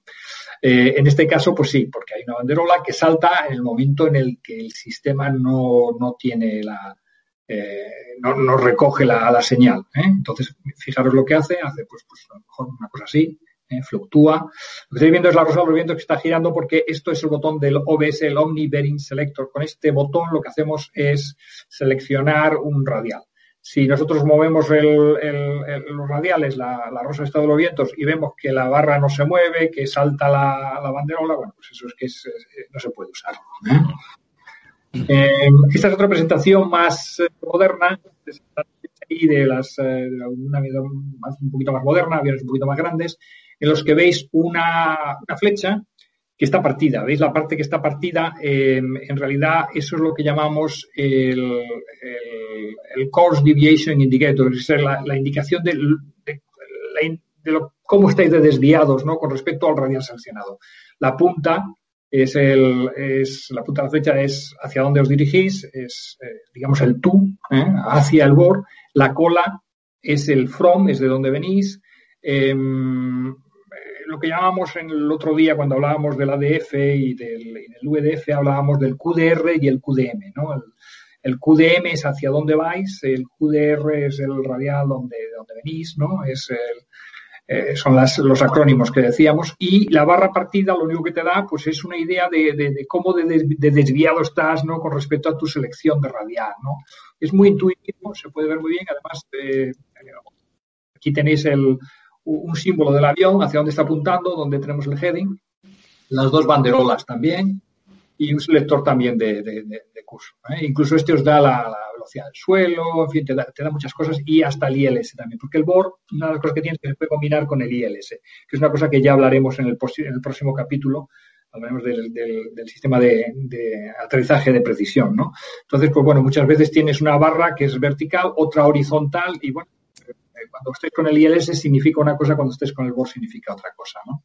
puede ser compartido. Mira, aquí tenéis el famoso RMI, el Radio Magnetic Indicator, que esto era, pues bueno, una cosa muy parecida. Las flechas no están rotas como en el HSI, son flechas continuas, pero el concepto es el mismo. La punta de la flecha es hacia dónde vais, es el, QDM, y la cola de la flecha es el QDR. bueno, pues esto era fácil de usar con el ADF y fácil de usar con el BORD muy difícil de usar con el DMI porque era complicado hacer una aproximación con estas colas. ¿eh? Con la cola QDR, estoy aquí, estoy acá. bueno, esto era un poco follón, ¿no? Pero bueno, al final se le cogía el tranquillo y volabas también con el RMI. Em, en los aviones modernos, como veis, pues tenemos pantallas de cristal líquido, tenemos eh, pues este tipo de presentación. Esa es una presentación típica de un 737. El 737 pues 400 o el 800 tiene una cosa parecida a esto. Lo que veis pues es una cosa muy parecida a lo que veíamos antes en el HSI. Es una flecha partida. Eh, la indicación es magenta, es así tipo rosácea. ¿eh? Y, bueno, pues eh, tienes mucha información, tienes muchísima información. Tienes también información de distancia, tienes información de rumbo, tienes el radial, en fin, eh, de si vas o vienes desde el radial, la frecuencia y hasta el viento incluso, ¿no? O sea, tienes muchísima información. Eh, pero es que hoy en día ya no se vuela así. Esto es una cosa muy curiosa, ¿no? Porque hoy en día, yo recuerdo cuando llegué al el avión que estaba dando al principio, cuando llegué a, Lufthansa, eh, a Zurich, pues, eh, pues me dieron para que estudiara y, diera clases de un avión que es el Embraer 190. Y entonces la primera vez que me dijeron, anda, vuela un BOR, Manolo, venga. Me metí al simulador, seleccioné la frecuencia del BOR y, y le di al botón navegar, nav, navigation. Entonces se supone que el piloto automático pues, pues tiene que coger el board automáticamente y navegarlo, ¿no? Y seguir el radial que tú tienes seleccionado, pero, pero no, era capaz de hacerlo. Pero bueno, ¿esto qué le pasa? ¿Está tropeado qué? Y hasta que el instructor que estaba allí en ese momento, que fue el que me formó a mí, pues me dijo, no, es que estos aviones no vuelan el board, no vuelan los, los radiales board. Y dije yo, pero ¿y cómo pues? ¿Cómo puede ser que un avión no vuele el board? ¿Esto qué tontería es? Pero claro, me lo explicó y tiene, tiene sentido. Mira, el BOR ya es un, es un, sistema muy antiguo, se, se, diseñó en el año 49, o sea, empezó a funcionar en el año 49, ¿no? Entonces, pues, claro, eh, en su día, pues, estaba muy bien, era muy moderno, pero claro, tiene sus errores, ¿no? El, el, BOR no es perfecto, tiene más o menos 4 grados, por ejemplo, depende de qué tipo de BOR es, ¿no? Porque hay unos BORs un poquito más modernos, que son los BOR, los BOR Doppler, que son los de última generación, que utilizan el efecto Doppler, que luego veremos, pero los antiguos, pues bueno, tenían pues eso, por 6, 7, 8 grados, estos tenían pues a lo mejor 2, 3 grados, una cosa así, pero todavía no era perfecto. Entonces, claro, ¿qué es lo que se hizo en estos aviones? En estos aviones lo que se hizo es eh, cancelar el BOR y tratar los BORes, los, las estaciones BOR, las estaciones que emiten este, esta señal, eh, tratarlas como si fueran waypoints, que es una cosa que ya veremos cuando hablemos de navegación de área. Es decir, eran sistemas mm, basados en un ordenador que trataba los puntos en tierra, los, las antenas, como si fueran eh, sitios eh, en una base de datos.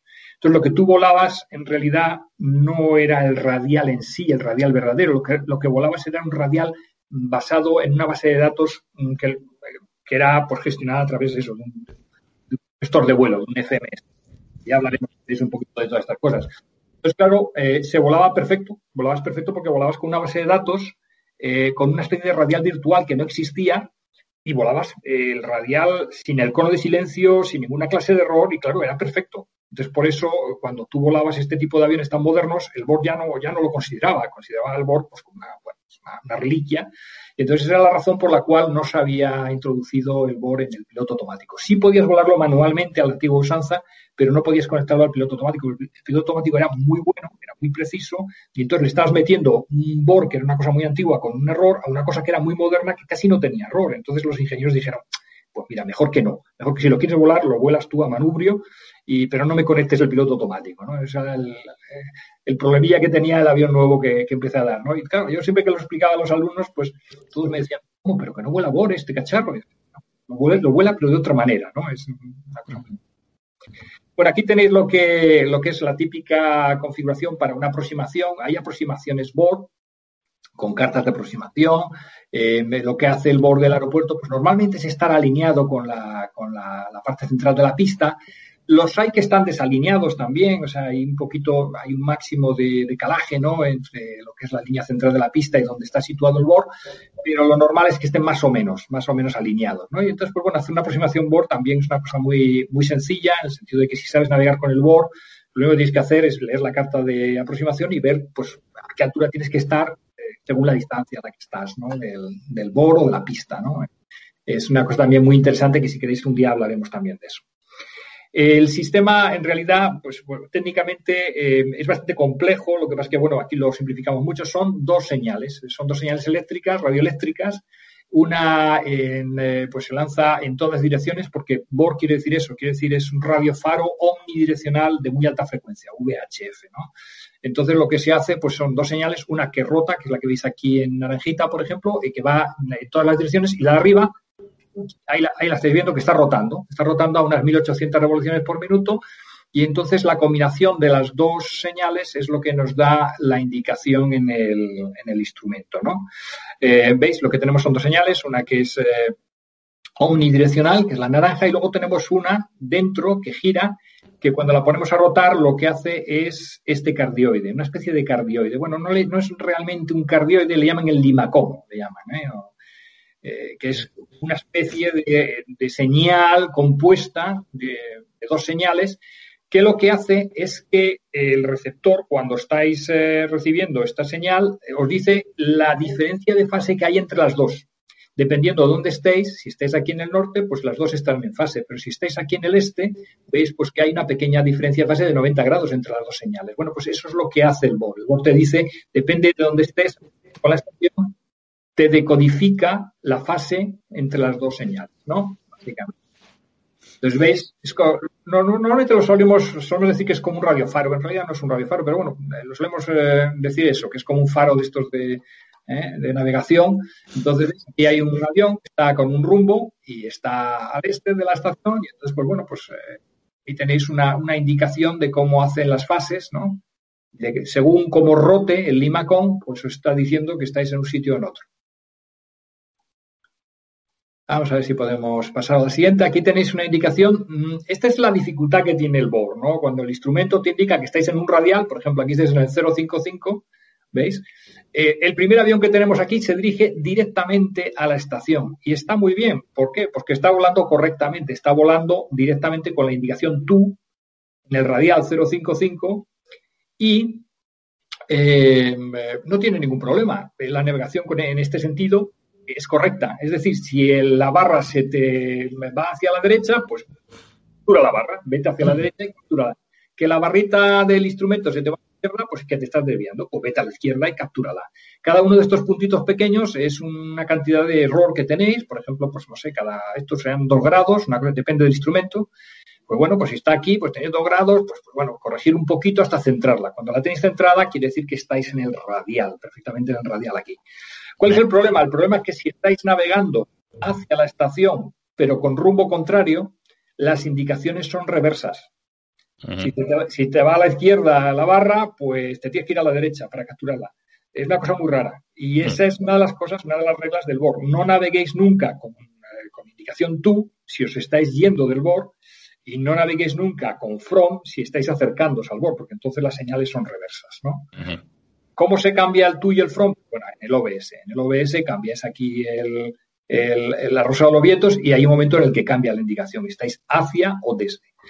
Cuando estáis en rumbos intermedios, pues bueno, pues enseguida podéis cruzar un radial, radial, entonces viene aquí al medio, estáis en radial, de repente pues seguís hacia adelante, hacia, hacia otro lado, pues el radial se va hacia un lado, pues bueno, pues muy bien, para navegar, para encontraros está muy bien pero si queréis dirigiros a la estación, siempre con la indicación tú. Y si os alejáis, siempre con la from.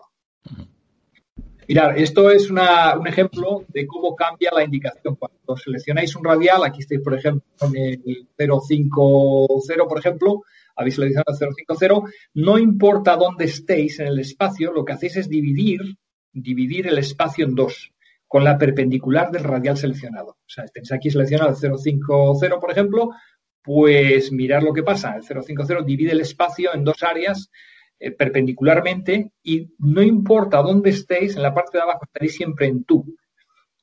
Obviamente, este, si estáis en radial, la, indicación en el instrumento será, pues eso, en centrada, pero si estáis a un lado, aquí estáis, eh, veis la barra, la barra la tenéis aquí a vuestra derecha, pues porque estáis aquí, es a la izquierda del radial. Entonces tenéis que ir a buscarlo, si queréis volar el radial, tenéis que ir a buscarlo a la derecha.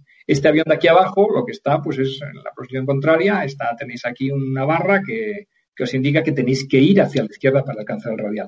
Pero no importa dónde estéis, cuando pasáis de región, al pasar de región lo que hace es que la indicación cambia de tú a from. ¿eh? Entonces, claro, esta es la única dificultad que tiene el BOS, saber dónde estáis, encontraros, decir, bueno, a ver dónde, dónde leches estoy, y, y porque estáis fuera del radial es, es, un poco complicado. Entonces, lo que tenéis que hacer es centrar, centrar aquí con el OBS, centrar la indicación para saber exactamente en qué radial estáis. ¿eh? Si estáis, por ejemplo, en un lateral y de, bueno, ¿dónde estoy? Pues mm, jugáis con el OBS hasta que centréis el radial y os va a indicar dónde Mira, aquí tenemos, por ejemplo, otra animación en la cual un avión va a volar y ya veréis lo que pasa en la indicación. Se va acercando al radial, ahora mismo está justo en el radial y lo ha interceptado y se ha ido hacia la estación y ahora cambia al front. ¿Vale? Cuando pasa por encima. Dificultades con los BOR. Bueno, los BOR no alcanzan, no tienen un alcance, eh, depende de qué tipo de BOR. Hay muchos tipos de BOR. ¿eh? Los hay de en ruta, los hay terminales. Los terminales pues tienen muy poquita potencia, solamente para el área del aeródromo. Eh, los de en ruta pueden ser, pues no sé, hay alguno que alcanza casi 300 kilómetros, ¿no? También depende de la altura a la que estéis. Y una de las dificultades es que muchas veces cuando estáis muy altos, por ejemplo, aquí veis el avión este, el B, si estáis muy alto estáis cogiendo dos, dos, dos bores distintos, entonces, pues bueno, pues eh, eh, si tienen la misma frecuencia podéis tener un problema, no sabéis muy bien cuál es. ¿eh? esto puede pasar, ¿no? Eh, ¿Por qué ocurre esto? Porque, bueno, la transmisión es, en VHF. VHF es lo que llaman el line of sight o línea recta, ¿no? Entonces, pues bueno, la curvatura de la Tierra tiene un efecto. Si estáis, por ejemplo, muy bajos, no cogéis ni uno ni otro. Por efecto de la curvatura de la Tierra, pues estáis en un área de, silencio porque, porque estáis en área de sombra, ¿no? Eh, el avión A coge el, el, BOR 1, el avión C coge el 2 y el B coge los dos. Eh, bueno, depende todo de la potencia del transmisor, ¿no? Para alcanzar una distancia mayor tienes que, o doblar la distancia, tenéis que duplicar la potencia, ¿no?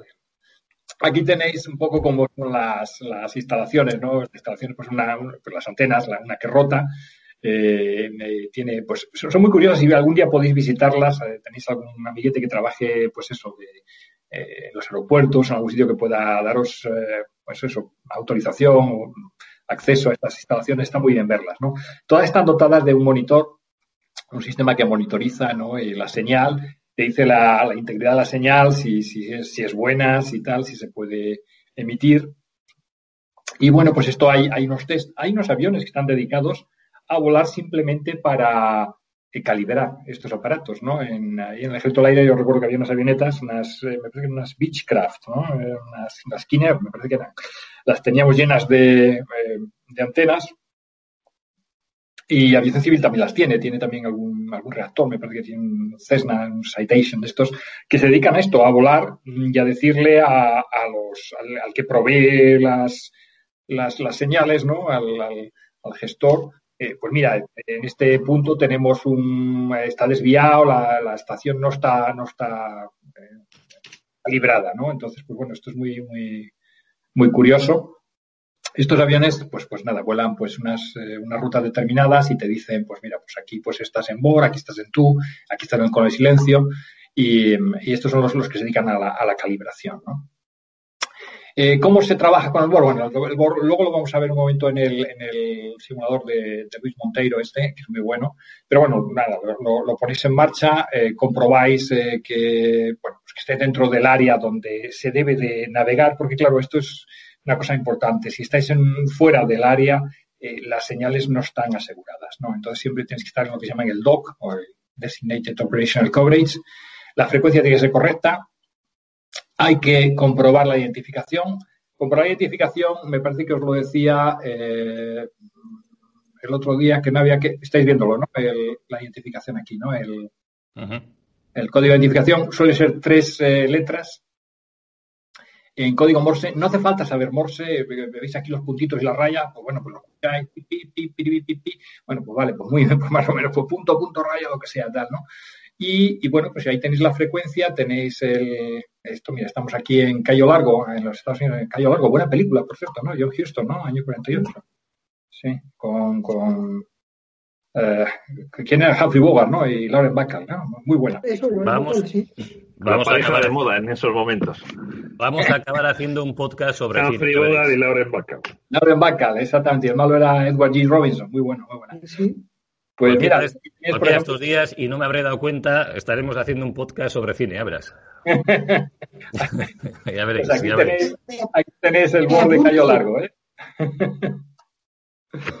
bueno, pues nada, pues eso, lo que os decía es nada más que pues eso, eh, identificarlo, es, eh, son tres, tres eh, letras normalmente, y, y, luego, pues nada, pues eh, mirar a ver, mover el OBS hasta saber el radial en el que estáis, ¿no? Y si os queréis dirigir a la estación con el to y si queréis venir la estación con el from, ¿no? Todo esto sabiendo que las frecuencias son, eh, es VHF, Very High Frequency, o muy alta frecuencia, van de 108 a 117.95. Aquí hay que tener cuidado porque es que dependiendo de cómo sea la frecuencia, este sistema comparte frecuencia con el sistema ILS, ¿no? Con el, el famoso aterrizaje de, precisión, ¿no? Eh, dependiendo también de cómo sea el tipo de bor, hay unos que son en ruta, que son más potentes, pues aquí tenéis de 112 a 117.95 son los de en ruta, y luego tenéis los, eh, los terminales, los T-Bor, que tienen una distancia de 25 millas náuticas solamente, porque tienen menos potencia, tienen 50 vatios de potencia, pues van del 108 a 111,95. ¿eh? Y los del ILS, aquí los tenéis. Estas son las en gris, lo que veis aquí son las frecuencias compartidas con el ILS, ¿eh? que ya hablaremos la semana que viene si queréis ver. O sea que aquí, tenéis pues, muchos por diferentes, ¿no? En root, el terminal, hay unos que también pues eh, mandan información, el ATIS famoso, y hay algunos pues que se ponen en test, en fin. El, instrumento Robert Collins o Bendix King son muy, muy, muy parecidos. Tenéis pues unas ventanillas con, con el dial y podéis cambiar la frecuencia. Y cuando lo ponéis, automáticamente, esto ya no tiene como el ADF que tenía una especie de interruptor para el, Bit Frequency Oscillator. esto ya lo escucháis directamente en los cascos, escucháis el código Morse de tres letras y, no tenéis ninguna, ningún problema. Errores, el, todos los sistemas mm, eh, esto lo decimos como siempre, ¿no? Por muy bueno que sea el reloj, por muy, muy suizo que sea, por muy Rolex que sea, por muy Patek Philippe que sea, ¿eh? Eh, al final siempre tienen errores, ¿no? O sea, eh, no, hay no hay relojes perfectos, pues no hay instrumentos perfectos. Aquí tenéis lo mismo, tenéis, hay errores de obstáculos que pueden señal, errores de propagación, menores que en la DF, pero existen. El equipo tampoco es perfecto, el equipo tiene que, a pues está sintonizado en la FM y en la AM, pues, pues todo lo que sea errores relativos a estos sistemas, pues también le, influyen. Y las interferencias ¿no? del, sistema. Pero bueno, al final, pues la, la, precisión es más o menos 5 grados, ¿eh? el, peor, el peor caso, pues hasta 7 grados y medio, ¿eh? pero bueno, pero hay, hay mm, BOR más modernos, los Doppler que vamos a ver en un momento, pues que son mejores, están 1 o 2 grados de error y está pues, pues mucho más aceptable. Si os acordáis, había una forma de medir la distancia al BOR y el tiempo a la ¿no? Esto era nada más que navegar un minuto, por ejemplo, y mirar el cambio de grados y entonces hacéis una pequeña regla de tres aquí, ¿eh? pues bueno, pues 60 eh, en un minuto, eh, en 10 grados que estoy cruzando, 6 minutos al bord, ¿no?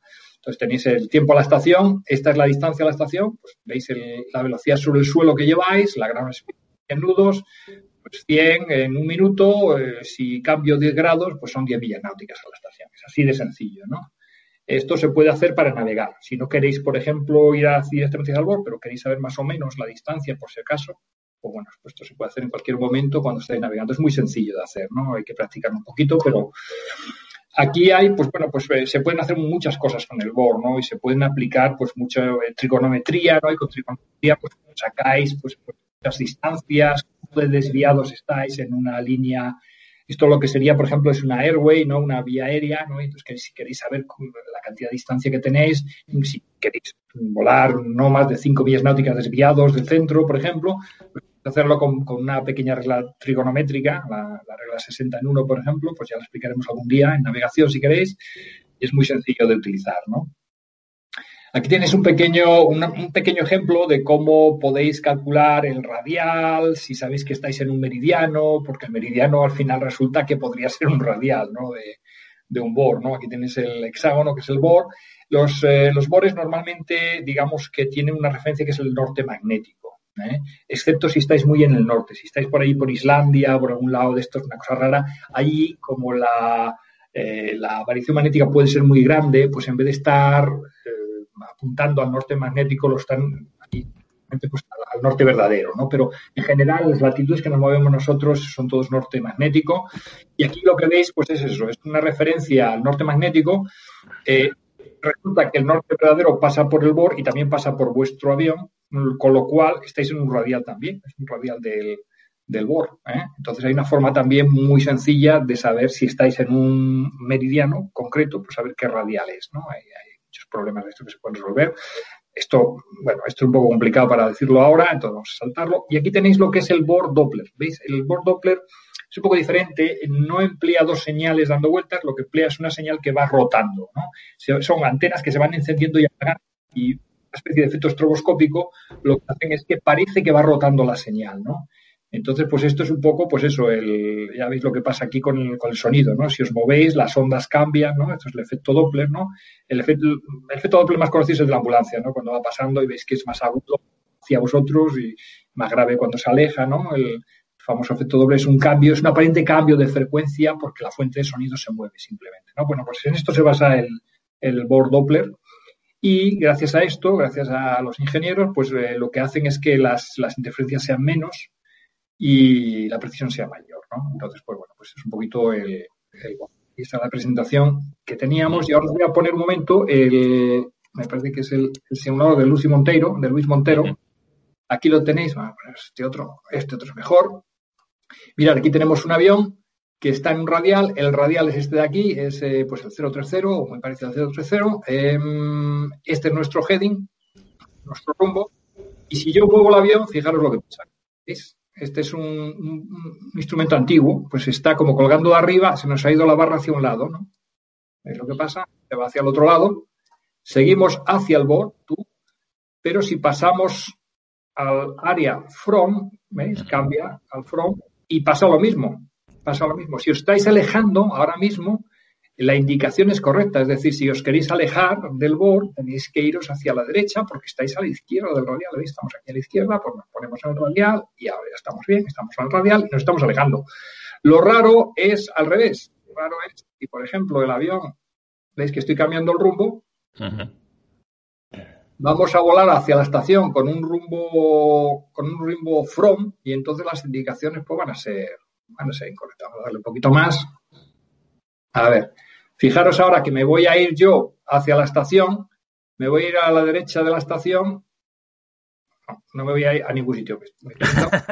Ahora, ahora, voy a la derecha y fijaros que en vuestro instrumento os está diciendo que tenéis que ir al otro lado. En fin, es, un, es, un, poco, es un poco raro. ¿eh? Sí. Si, por ejemplo, vosotros estáis ahora perdidos, estáis, por ejemplo, aquí con un rumbo raro, estáis mirando hacia abajo, estáis raro, ¿dónde, ¿dónde leches estoy? Bueno, pues nada, cogéis el OBS, el Omnibearing Selector, y lo que hacéis, fijaros lo que estoy haciendo, es girarlo hasta centrarlo. En cuanto lo centréis, os dirá, mira, pues estáis aquí en esta radial. Y con este rumbo. Entonces, pues ya decís, bueno, pues ya lo que queráis, pues sigo en ese rumbo o no, o me voy hacia la estación. ¿no? Bueno, pues aquí tenéis el, famoso simulador este de Luis Montero, que está muy bien, que se puede poner en marcha. Lo tengo parado, pero vamos, le dais aquí al start y bueno, le ponéis la velocidad, le ponéis el rumbo que queráis y así podéis practicar de todo, podéis practicar hasta esperas y todo. O sea que está muy bien, muy recomendable. ¿eh? Pero nada, con esto si queréis podemos dar por terminado un poquito lo del board. ¿no? Estupendo. Para los oyentes, simplemente comentaros que esta sección, la sección de Volando con los oyentes, que ya nos lo planteara como posibilidad uno de nuestros oyentes hace un tiempo y, bueno, pues le recogimos el guante y dijimos, ¿por qué no? Vamos a hacer una sección. Estamos Pablo y yo en este momento. Enseguida se incorporarán los demás compañeros de programa, pero rápidamente y brevemente, bueno, no rápidamente, con el tiempo que se merece, pero simplemente hacer mención a los comentarios tanto de Trueno, Trueno, ahora voy contigo además porque me hacías dos, uno en un programa anterior que nos decías que, os estamos mal acostumbrando. A esto de que haya una periodicidad de un programa o incluso varios por semana, eso va a ser que es imposible. Ya quisiéramos nosotros poder dedicar tanto tiempo, ¿verdad, Pablo, a esto? Eh, eso, ya, eso sería buena señal. Eso querría decir que, en fin, no sé, iba a decir que nos dedicamos un poco, no sé, a la, estos que tienen tanto tiempo libre, ¿quiénes son estos de la prensa amarilla, rosa, cómo se llama este país? Que salen todos en programa y parece que tienen tiempo de hacer absolutamente todo. Son, eh, ¿cómo se llaman? estos que son actrices, cantantes y los mocatrices. Sí, la gente, la, gente del papel cuché o del corazón, en fin. Sí, que parece que tienen tiempo de hacer. Son todo paracaidistas, ¿eh? aviadores, eh, hacen hípica, en fin, buceo, de todo, absolutamente. Son pintores, artistas, cantan, bailan. A nosotros no, no nos da tanto tiempo, Trueno. O sea que eh, si cada 15 días sacamos un programa, vamos bien. luego nos decía, pues eso, eh, Armando Metar también, que nos decía aquello de que, bueno, pues que un tercer programa seguido, una semana y tal, todo muy interesante. Lo dicho, lo dicho, ¿eh? la, la, periodicidad o lo, lo, que se promete en un principio es uno de cada 15 días y, y, felices con eso.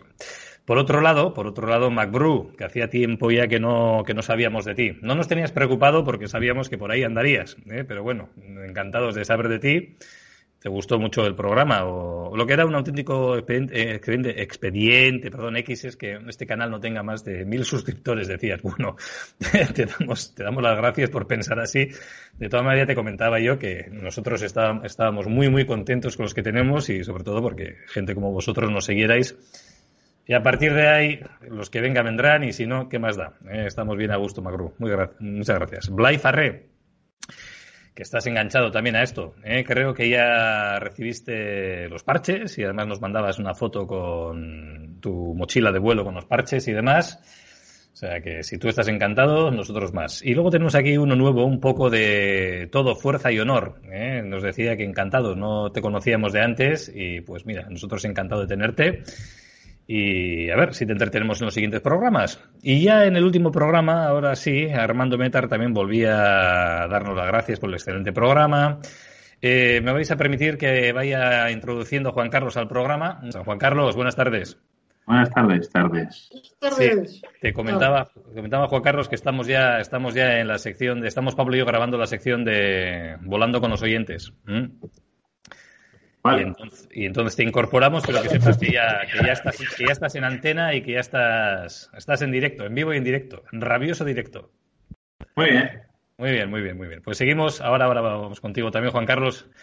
Quería llegar a esta sección, quería seguir con Eduardo Huerta Vega, que es quien nos proponía esta, esta, esta, esta misma sección y otras cuantas cosas que tomamos muy buena nota, decíamos en su día, y de hecho nos pareció casi casi lógico, interesante y lo pusimos en marcha. Es decir, viene esta sección para los oyentes, como también, y aquí es cuando también querría hacer mención a Trueno una vez más, una sección dedicada en exclusiva quizás a estas secciones, digamos, que por, de por sí ya tienen su interés, pues llámense radio, curso de radionavegación, o incluso la historia de aviones tan míticos, ¿verdad?, para nuestro país como lo ha sido la Booker y también eh, hablamos el otro día de la Booker 52, ¿no?, construido con, por licencia en casa eh, en España y nos pareció que, bueno, que podían ser ellas también secciones independientes, digámoslo así.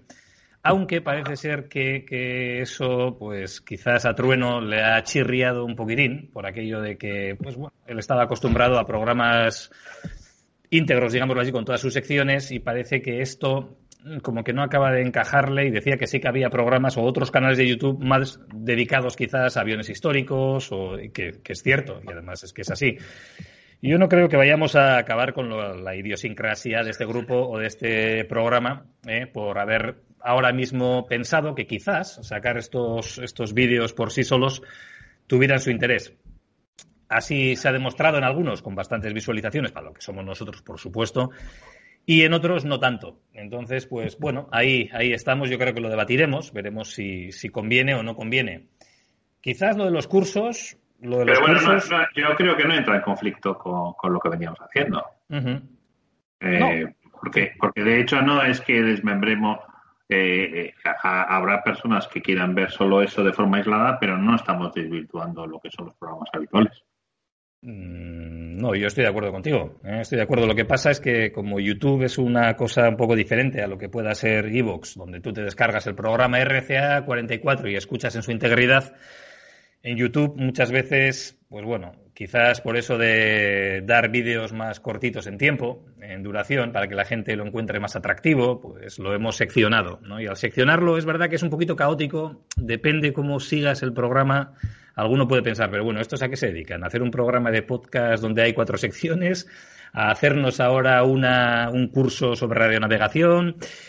Y quizás ese, ese día a día se puede ver un poquito más caótico en estos últimos 15 días, tres semanas. Pero yo creo que lo que dices tú, Juan Carlos, nosotros la integridad del programa no lo estamos tocando en ápice. Lo que estamos haciendo es diseccionar lo que es el programa entero y yo lo edito en cachitos y lo voy sacando en YouTube para quien esté interesado en esa sola parte. Pero yo entiendo, Trueno, entiendo lo que tu comentario, además, eh, con, todo, con todo el respeto del mundo, yo, yo incluso lo, lo entiendo, como te digo, y tomamos buena nota y veremos si, si seguimos así o asado y al final eh, va a ser para beneficio de todos. Quiero decir, quien quiera escuchar solamente el curso de radionavegación, pues ahí lo tiene. El que quiera algún despistado que no sepa de nosotros, pero vea el programa de la Booker y le, parece y le parezca interesante, pues bueno, eh, ahí estará.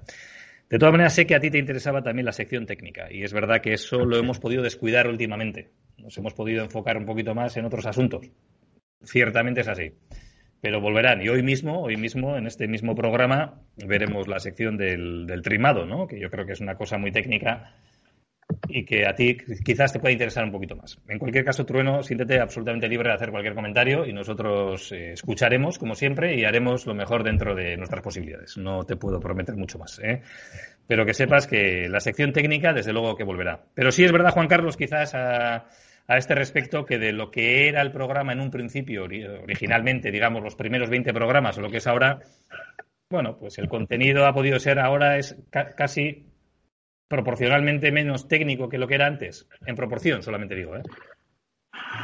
No, eh, estamos haciendo también los monográficos sobre los temas de navegación, de aeronavegación, de radionavegación. Hmm. No lo sé, no lo sé. Yo me lo planteaba, pero desde luego tu parecer no es ese y, mira, pues eh, no lo sé, no lo sé. La verdad es que no lo sé. y, si, si, tú no estuvieras diciendo, falta la, falta la, sección de historia de Juan Carlos. Bueno, pues entonces igual hasta le haría caso. pero también es verdad que eso, pues eh, estamos metiendo los, los monográficos sobre, sobre aviones, ¿no? Aviones históricos y yo creo que también estamos cubriendo ese área. Pues un poquito diferente, sí, pero, pero yo creo que seguimos manteniendo los valores de, de, siempre, ¿no? Quizás, quizás eso último, eso último que has dicho, quizás un poquito diferente. Bueno, pues ahí también, eh, ahí también estamos innovando. ¿eh? Pero bueno, eh, Trono, lo dicho, eh, intentaremos tocar todos los palos para que, para que sea, para que sea muy interesante el programa. Luis Latorre, yo ya no sé, yo ya no sé cuántos, cuántos premios te vas a llevar. Además, hoy nuestro compañero Juan Carlos nos pasaba unas fotos eh, recién estrenada, estrenado nuestro, nuestro polo de, ya el tuyo, ¿no? Pero del Real Club de Vizcaya. Pablo, Pablo todavía vosotros no os ha llegado y resulta que este, este Luis Latorre ya tienen todo ya y vosotros todavía sin el polo, que si las tallas, que si los colores, al final, ¿qué va a ser esto? En fin, en fin, en fin, no sé. Eh, golpe sobre la eh, mesa, Pablo, golpe sobre la mesa. Aquí, que como me mandan el polo, no sigo. Aquí esto no, no, puede ser, ¿eh? No, no, esto no ah, puede bueno, ser. Pero bueno, ¿eh? nos alegramos en cualquier caso, Tranquilo que... Ya vendrán, ya vendrán, ya vendrán los polos. Ya Tendrá la gente oportunidad de verte a ti con el polo puesto, Pablo ya, ya, sabéis que yo no lo hago, no, no, lo hago por lo material, así que, en fin. No, no, de hecho, eso me consta. ¿eh? Ninguno de los que estamos aquí lo hacemos de luego pecuniariamente. Aquí es todo por amor a lo que hacemos y punto pelota, ¿eh? robando tiempo, espacio y, historias. ¿eh? Lo, cual, lo cual no quita para que, pues, haber caído lo mío.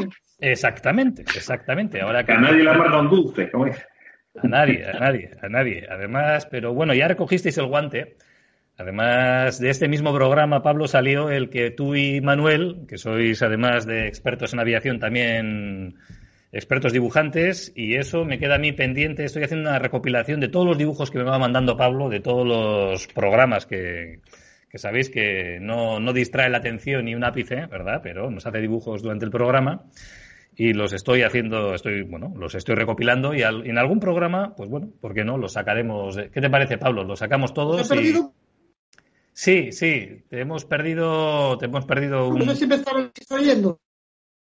La conexión la tenemos un poquito, un poquito pochita. No sé cómo lo tienes tú, eh, Juan Carlos. Si le tienes bien a Pablo o también le tienes entrecortado. Eh, sí, yo también lo he visto entrecortado, pero. Vale. Bueno, seguimos en cualquier caso. Ahora esperemos que. Sergio me avisa de que ya está eh, disponible para cuando queramos meterle, ¿vale? Vale, pues venga, pues vamos con Sergio. Simplemente decirte, Luis, y acabamos la sección de Volando con el oyente por el programa de hoy que también, también te hiciste digno acreedor del premio del último, del último de los concursos, que yo ni tan siquiera recordaba que hubiera, que hubiera habido concurso. Y es que tú, además, como decía Pablo el otro día, además de vernos, nos escuchas, con lo cual ya esto es la leche, ¿no? Y además contestabas con todo lujo de detalles, como es ya habitual en ti, Luis, y ya, sinceramente, tendrás que decirnos qué es lo que no has recibido de nosotros para nosotros saber qué mandarte, porque yo creo que ya has acabado con nuestras existencias. Yo creo que entre parches, polos, dosieres varios de Manuel Represa, y yo no sé si nos queda algo para, eh, eh, para darte o para ofrecerte. En cualquier caso, agradecerte, como decía Pablo, eh, y, bueno, la satisfacción, eh, la satisfacción de haber sido digno merecedor de, desde luego, el premio, el premio por el concurso, y yo creo que algo, algo habrá en cualquier caso. Pues nada, lo dicho, eh, vamos a cerrar la sección de Volando con los oyentes de hoy, y ahora sí vamos a pasar, vamos a dar paso. Primeramente vamos a... también lo tienes, Vale, vamos a montar entonces, vamos a montar lo que es el equipo al completo y posterior, y yo lo que no sé si le sigo teniendo a Pablo también, porque la última escucha era bastante, bastante pocha, entonces yo no sé si hemos tenido... Pablo, te tenemos, ¿no? Bueno, en audio por lo menos, porque me ha salido pues- que había mala conexión o eso, y la señal de vídeo la he perdido. Voy a ver si la recupero. Espera. Vale, perfecto. Qué, Muy buenas, Diego. Muy buenas, buenas. Te vamos, avisando, Íñigo, en cualquier caso, como he hecho con Juan Carlos, que por cierto no he hecho ninguna mención a la camiseta que lleva puesta o polo. No, esa camiseta, eso es camiseta, ¿verdad, Juan Carlos? Eso es camiseta, sí. Eso es camiseta con el parche de la Armada y. A ver, vamos a ver qué lleva. del centenario de la aviación naval. Y la espalda, no sé si se ve. Sí, se ve, se ve. Se ve, se ve. Centenario de la aviación naval, 1900. Ahora para que se la enseñemos a Sergio. Vale, vale, perfecto, perfecto. Pues Iñigo, ya estamos grabando, que sepas que estamos ya en programa, ¿eh? Por si vas a soltar alguna burrada, pues que la sueltes más tarde, ¿eh? Con conciencia, ya. Con... Los amigos de, los meteorólogos ya los tenemos ya cazados, nada más. los, amigos, los amigos meteorólogos están encantados de escucharte como siempre, Iñigo. Pero te voy a decir una cosa, cada vez, cada vez estoy más convencido de lo que nos dices sobre los meteorólogos. Y fíjate que yo siempre he pensado que han acertado pero me están, están haciendo la puñeta últimamente más de lo debido y yo y no quiero meterme con ese, con ese sector, ¿eh? que seguro que son muy profesionales y demás. Pero, pero hay cosas que no, que no acaban de cuajarme del todo. Oye, voy con Sergio. En, los últimos podcasts que he oído sobre física y cuando te alejas de, astronomía, eh, ahí les da la explicación de por qué eh, sus predicciones en cuando te alejas del origen se, se, van distorsionando. Vale, pues esa, bueno, bueno, tú algún día, algún día nos lo explicarás. Algún día haremos también una, para quitarle un poquito de hierro, de que hacen lo que pueden. Muy bien. Manuel, muy buenas. Buenas tardes, Manuel. Manuel. Pues nada, estupendo. Bueno, Manuel, igual que les estoy diciendo a todos, estamos ya en el aire, como quien dice, ¿eh? estamos ya grabando el programa, llevamos ya 16 minutos de programa, hemos hecho la sección de los oyentes, por cierto, Está tu libro, el primero, eh, acorde, para, acorde para un lamento, saliendo ya. Y me he enterado de que tenemos a otro, otro libro ya publicado, Manuel. Bueno, no está publicado, está en, está en borrador, pero, pero ya está para salir casi, o sea, está casi, casi, está ahí en el horno ya. Y bueno, ahí tenéis a Pablo, que ha sido uno de los pocos elegidos que, que ha podido leer la, la, novela completa en el borrador completo y me ha hecho unas correcciones y, y bueno, él ya sabe de qué va, él puede... Estrípalo un poco, anda, diles un poco de qué va, Pablo. Pablo, Pablo, Pablo, eso no lo sabíamos los demás, ¿eh? Hombre, a ver, no, no, tengo los polos, pero, pero tengo los borradores, a ver. Dile. ¿Eh? Pablo, si lo, tienes que decirle a Eneco que si lo cuentas todos va a saber lo mismo que tú. Sí, es verdad, lo voy a quitar. Hombre, a ver. Nada. Mm, a ver cómo lo explico sin. Ahora se, ahora se llama spoilear, ¿no? Spoilear. ver, spoilea un poco, a ver. A ver, pues. A ver. a ver, a ver, a ver. No es fácil. Eh, vivo en directo. Hombre, yo creo, yo creo que está bien para hacer una, una película, ¿no? Yo creo que es, es un guion bueno de película, Pues mira, mm, lo que pasa es que iba a decirlo con relación a la, a la, primera novela y no sé si os ha dado tiempo a leerla. No, no, la he pedido según yo creo nos dijo Manuel que había salido y hoy me han avisado de que está impresa, pero que salía hoy. O sea que aún no he tenido pues oportunidad de verla. Que estaban secando la tinta todavía. Eso es. Que mm, mm, a mí particularmente me ha, me ha gustado más, tiene más ritmo. O sea, me estoy adelantando ya sobre, incluso sobre una cosa que no habéis leído. Oh. Mm, tiene muchísima tecnología, pero también tiene mm, personajes interesantes y unos giros de guion que me han gustado, que me han gustado bastante. Y a los cinéfilos también tiene guiños para los cinéfilos y para los aficionados al deporte del, motor. Y de momento lo dejo ahí. Vamos, ha, tocado todos los palos. Juan Carlos y.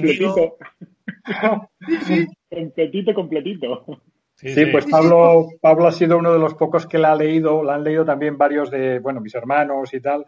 Mi, mi, hermano, el que me sigue a mí, me dice que se me notan los 60 años que tengo. Dice, eres un viejuno. Ya la gente no escriba así, tío. Dice, pero, pero ¿dónde vas? Con un tío alto, guapo, fuerte, listo, lo sabe todo, súper talante. Dice, eso está anticuado, los chicotes son malos.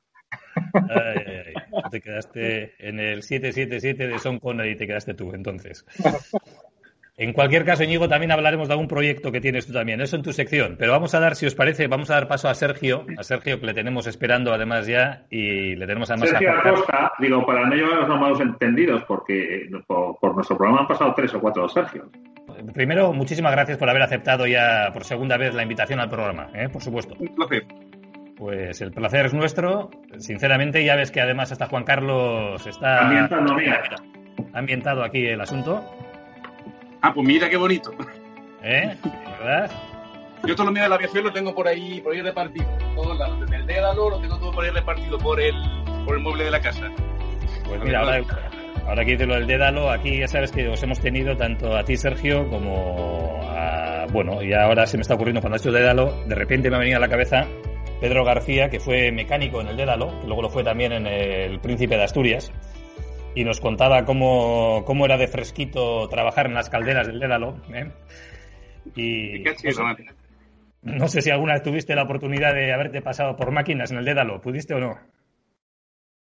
No, no lo pillé, creo que se dio de baja en el 89, si no recuerdo mal, y yo nací en el 86, o sea que... Ah, Eso va a ser que no, digo, si no había nacido. A ser que no lo pillé.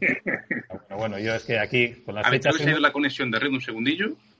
Nada, Juan Carlos. Eco, digo, si Creo que no había nacido. Ya, ya, ya, ya. Ay, ya he vuelto, ya he vuelto. A mí, me bailan los números, Juan Carlos.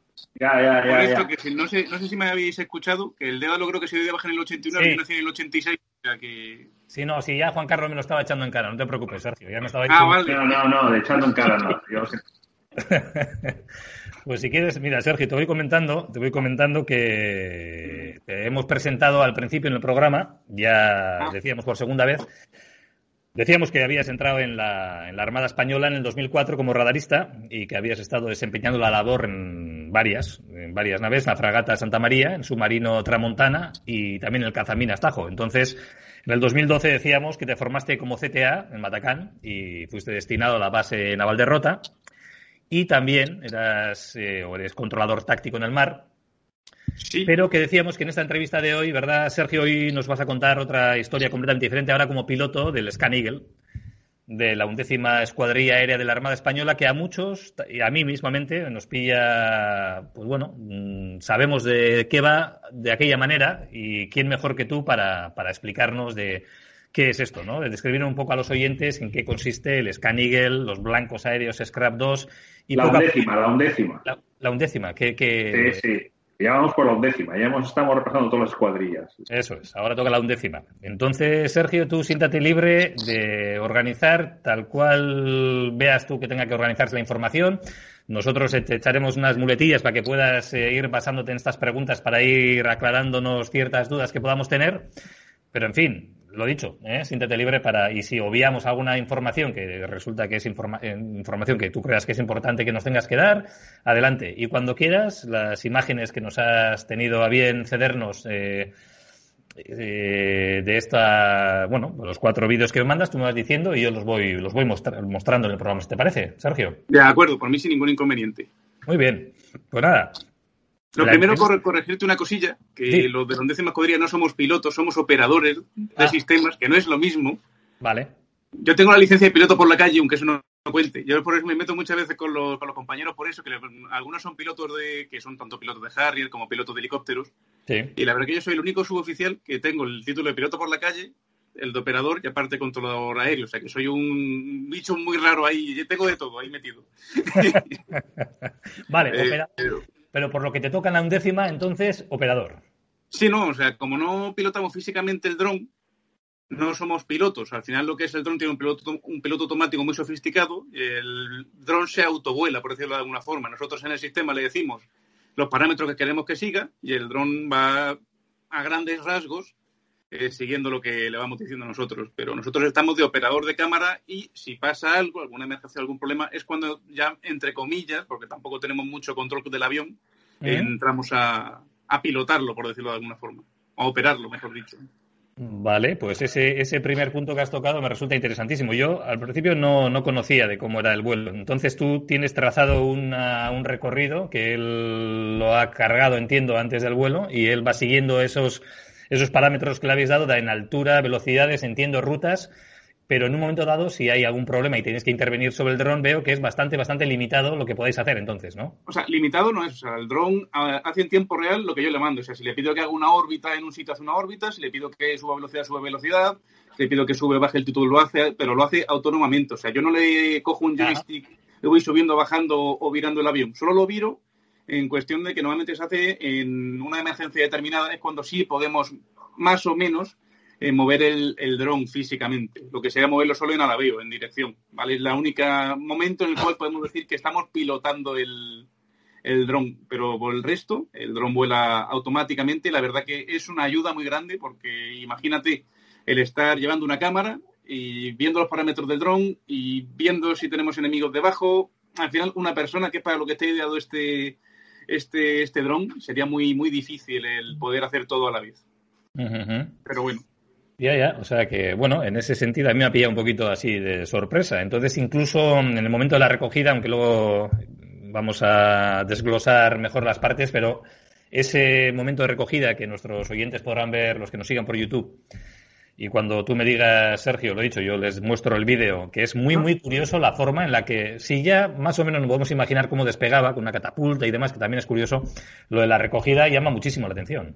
No, si queréis poner el de la recogida ahora lo puedes poner, pero la recogida ya os digo que nosotros solo le ponemos los parámetros que tiene que seguir, el glide slope, más o menos como si fuese un ILS con un localizador. Nosotros vemos en la pantallita un localizador, abajo a la izquierda, bueno, donde uno la ponga, normalmente la tenemos abajo a la izquierda y vemos si el dron está dentro del cuadrado, que sería en tanto en el glide como en el localizador, y va para adentro en senda. Y si se sale de esa senda, ya podemos decidir si hacerle un go around o hacerle un wave off. El wave off es un poco más brusco, que se suele hacer solo en ámbito naval, y el go around se suele hacer cuando hay poco viento o el viento es de menos de X parámetros. Vale. Si quieres pues poner el vídeo, ponlo ahora mismo, ¿eh? que así por lo menos se ve cómo, cómo pescamos el, el bicho, cómo se autopesca. Perfectamente. No sé si lo estás viendo ahora, Sergio. Yo ahora sí lo veo por aquí. Eso fue, por cierto, mi primer mi primer mi primera toma en toma o recogida o captura en, Arlington, en Estados Unidos. Ajá. Tu primera pesca. Ahí está, fue cuando me, me, desvirgué o tuve la suelta con el con el dron, nunca mejor dicho. Entonces nos vas explicando este proceso, entonces me dices, el dron ya viene ya dado con unos parámetros, el, tú aquí no lo estás dirigiendo, digámoslo así físicamente, él viene por, unos, por una ruta que él ya sabe cuál es, una senda que ya la habéis trazado. ¿eh? Ahí está. La velocidad, entiendo, Sergio, la reducís al máximo. Eh, sí, la, velocidad no la reducimos al máximo, tenemos una velocidad segura de captura, porque si vamos muy lentos puede ser que el gancho no coja, ah, y si vamos muy rápidos puede ser que la cuerda rompa, porque es una cuerda al final de fibra. Bueno, el de nylon, sí, al final sigue siendo un nylon endurecido, en fin. Sergio, has querido decir un, cable, ¿no? O un cabo, Ahí está. Para mí, es una cuerda sería, sí, sería una guía porque es muy pequeño, pero sí un, un cabo. Un cabo. Y... Pero eso, lo, lo que es al final aceleráis posteriormente cuando toca el, el eh, solo el, bueno el bicho le iba a llamar el drone es él, solo se digamos para no para el motor y una vez que se, se ve enganchado o eh, sí, tiene un, tiene un sistema de giróscopos que cuando ve lo que es el cuando toma y ve el giro ese brusco, brusco que hace automáticamente para el motor. La verdad que es un sistema muy muy sofisticado y lo que hace es es muy sencillo. Tiene el el skyhook que es como se llama el sistema Estoy así con el dedo porque lo estoy apuntando, y no por otra cosa. Eh, tiene el skyhook arriba en el boom, en la parte de arriba de la, del cabo, de la guía, de la cuerda. Tiene un GPS diferencial y lo que hace el drone es, con la posición suya y con la posición del skyhook, eh, ir con el error que le damos para que entre directamente a, a ¿cómo se llama esto? A, cazarse. Le podemos decir también el ala que queremos que coja, porque en cada ala tiene un gancho diferente en el borde del ala. Sí. Y la verdad que va muy bien. Y es un sistema muy raro, pero bueno. Sí, y engancha en lo que sería en un avión comercial, para que me entiendan la gente que está, pues como yo, ¿no? Algo más entendida, algo más de, aviación comercial o lo que sea, como esta especie de winglet, ¿no? Que tiene, ¿no? Como en el... Se engancha... tiene, tiene, el winglet, tiene ahí una, especie de T, pero justo delante del winglet tiene un gancho con dos, con dos pletinas y eso es donde se mete la cuerda directamente. Es un... Ah, vale, vale, vale. O sea, que no se llega a apreciar en estas imágenes porque quizás, eh, en fin, es demasiado no detalle, poco detalle para nosotros darnos cuenta, pero o sea, tiene una especie de entonces, aquí en la punta esta tiene como una pletina donde se engancha, o sea, como dos ganchos. Ajá, ah, vale, vale, vale. Voy a ver si lo puedo encontrar por aquí por internet, en algún sitio, que se vea por aquí más o menos bonito. Vale. Mientras tanto estamos viendo esta toma preciosa, Sergio. Aquí, aquí, ese ganchito que tiene ahí, no sé si lo veis aquí en mi dedo. Ah, sí, sí, sí. sí, tiene un gancho aquí y en el otro lado tiene otro igual. Son así los dos ganchitos que tiene. Lo que pasa es que no sé si no sé si vas a tener que compartir la, la, imagen para que podamos para que podamos verla, pero en cualquier caso yo lo que sí haré, como tengo las dos imágenes, Sergio, cuando, cuando edite el vídeo lo, lo sacaré de manera que la gente lo pueda ver. ¿eh? Vale, no obstante, te lo, te lo mando después, porque como estoy aquí en el, en el, móvil, tengo aquí el iPad y estoy en el ordenador detrás, tengo aquí un, un, sistema loco aquí ya. Vale, vale. Te decía, te decía Sergio que este, este, esta toma es preciosa, por lo menos por lo que, ¿no? Por, por lo fotográfico del tema, ¿no? El sol, el sol, la puesta de sol, el dron eso, que Eso es lo normal en Cádiz. Bueno, ya Eso concretamente es lo normal, como bien dice Juan Carlos. Oye, yo lo que... Es que es muy bonito. Lo que no sé es cómo, Sergio, cómo no le paga la Diputación o la que sea ahí en Cádiz al hombre este, ¿eh? la provincia o la autonomía para hacer publicidad de Cádiz. porque Ahí está. No, no, si, si no nos interesa que vaya más gente, de verdad. Ah, bueno, pues, pues entonces deja, deja de venderla, deja de venderla, luego no te lamentes. bueno, bueno. Bueno, volviendo, volviendo al tema, que al final me, voy, a, me voy a ir. Eh, voy a hablar un poco de la undécima escuadrilla, porque nos hemos puesto a hablar directamente en el tema del dron y hemos dejado a la pobre undécima Sergio, también me gustaría después que entres eh, eh, a, que nos, enseñe, nos expliques un poquito lo que ha sido la formación tuya. Bueno, mi formación hay que decir que aún estoy a, mitad, ¿vale? Porque con la cosa del coronavirus eh, tengo la licencia americana y aún no tengo la licencia española. O sea que puedo volar en América, pero en España aún no puedo volar. Es lo más cachondo del mundo. Pues vaya, pues vaya. Voy ahora el 19 de abril, empezamos la otra vez, porque la empecé, no sé si acordáis, el año pasado en marzo, pero como fue justo cuando la empecé, cuando hubo el, el confinamiento y demás, pues al final se anuló, se atrasó y vamos a seguir haciéndola ahora. Pero te pilló ya en Matacán, ¿no? ¿No estabas ya en, Salamanca? En Matacán hicimos una semana y justo cuando yo fui a Matacán, bueno, miento, hicimos un mes entero de fase a distancia y, y, la fase lo que es ya presencial, donde tenemos los simuladores y más para habilitarnos, pues la tuvieron que cancelar. ¿Qué pasa? Como ha pasado más de un año, o casi un año desde que se puede, bueno, más de un año ya porque voy a seguir haciendo el curso en mayo, no se podía continuar con el curso anterior, a grandes rasgos, ¿vale? No es así 100%, pero a grandes rasgos es el, resumen. Y tenemos que empezar el curso desde cero otra vez. Por lo tanto, em, vamos a hacerlo de una forma un poco más especial, porque vamos a hacerlo cinco personas solo, que somos las cinco de la Armada, los tres del año pasado, más los dos que este año van a ir a Estados Unidos a hacer el, curso. va a hacer un mes a distancia, que empieza el 19 de abril, bueno, un mes, tres semanas, y después del 9 de mayo al 11 de junio es cuando me voy yo para, Salamanca, allí a comer cerdito y demás, que está muy mal. mejor pues nada, danos. Y, después, eh, cuéntanos también la parte americana. La parte americana, la verdad que fue, han sido, fueron tres meses muy, muy intensos, porque, bueno, yo eso, teniendo la experiencia de haber estudiado la licencia de piloto y demás, decía, bueno, entonces va a ser una gilipollez, pero cuando te sientan en, en, un, en, una, en una clase, con éramos solo cinco, bueno, tres personas, los tres españoles, porque por coronavirus, por el COVID, automáticamente lo que dijo in situ, o en este caso Boeing, que no quería juntar nacionalidades. O sea, somos los tres de la misma esfera, de la misma burbuja, los tres vamos a todos lados juntos. Con la máscara a todos lados, bueno, eh, que al final me, voy por la, por la nube como siempre. Em, te meten en un sitio, se te pone el tío a mirar ahí eh, todo en inglés, eso sí, a mirar presentaciones, a darte sistemas, bla, bla, bla, bla, bla, bla, bla, la semana que viene empiezas a volar. Y como, perdón, perdón, perdón, y a meterte, pues eso, mañana tarde, mañana tarde, mañana tarde, de lunes a viernes, desde las 8 de la mañana hasta las 5 de la tarde más o menos, ahí a dar caña, caña, caña, caña, caña. Y, y exámenes, simulador, o sea, fue un poco duro las primeras semanas de dónde narices me he metido. Pero bueno, bueno, y luego le los exámenes al, al 80%, como siempre, o sea, si los saca menos de un 8 suspendes. y, y, después los simuladores eran, fueron 20 en total. Íbamos a tener dos vuelos reales, pero por coronavirus al final solo tuvimos un vuelo real.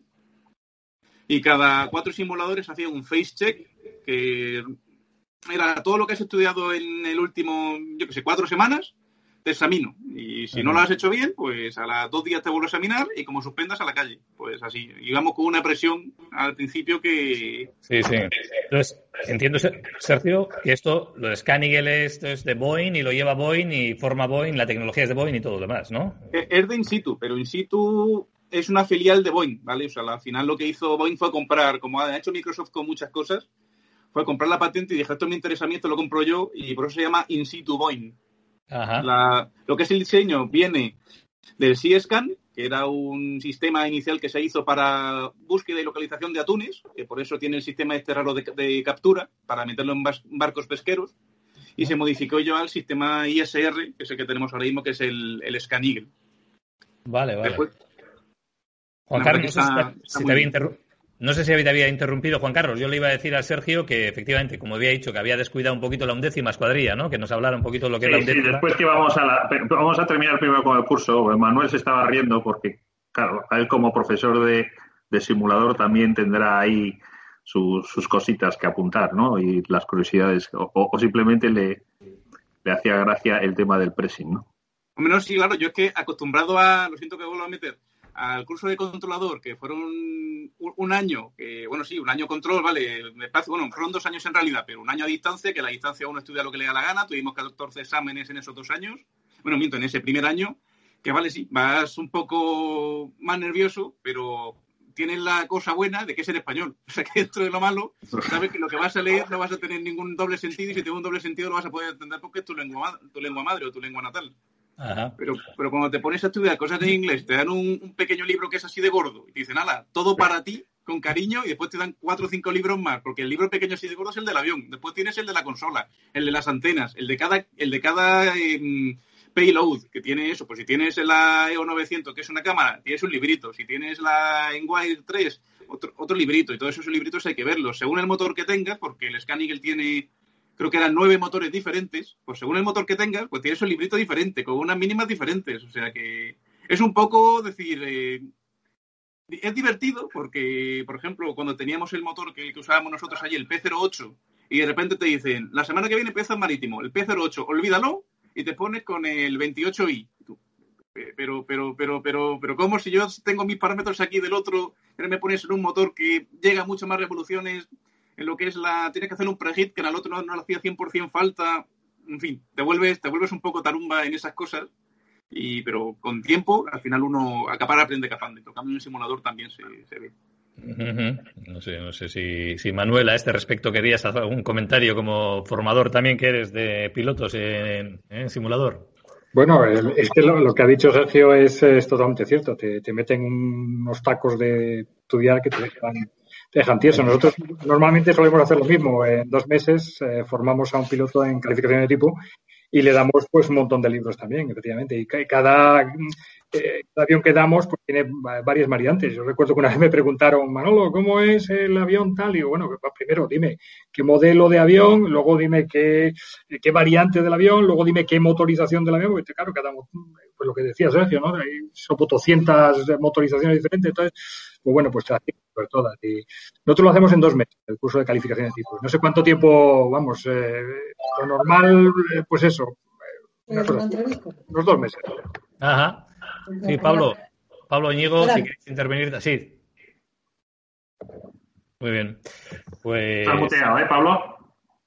Te ha muteado. Pablo, Pablo, estás muteado. Ah, Sí, está muteado, sí. No sé si quería decir algo. Como he visto que se había, había abierto el micrófono, pensaba que quería decir algo. No, es que estaba hablando por el móvil.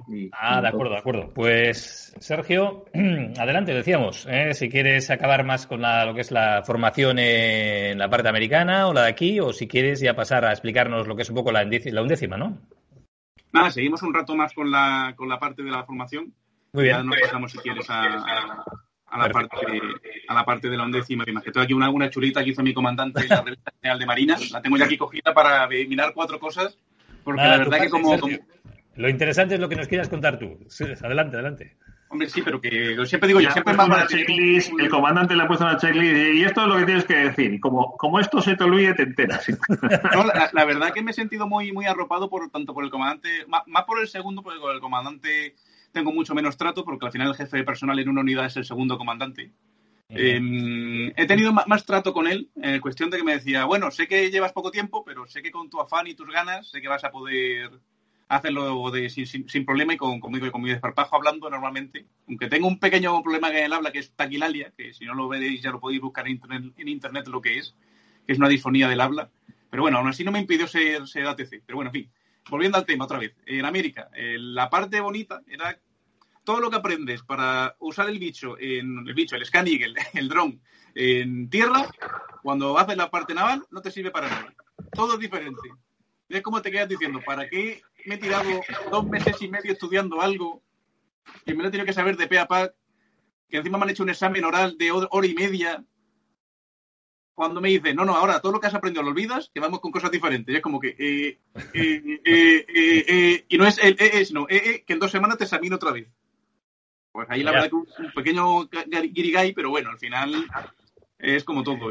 nos poníamos los tres compañeros, los dos oficiales y yo a, a, darnos cañas mutuamente. De vez en cuando estabas cocinando y te hacían preguntas y tú.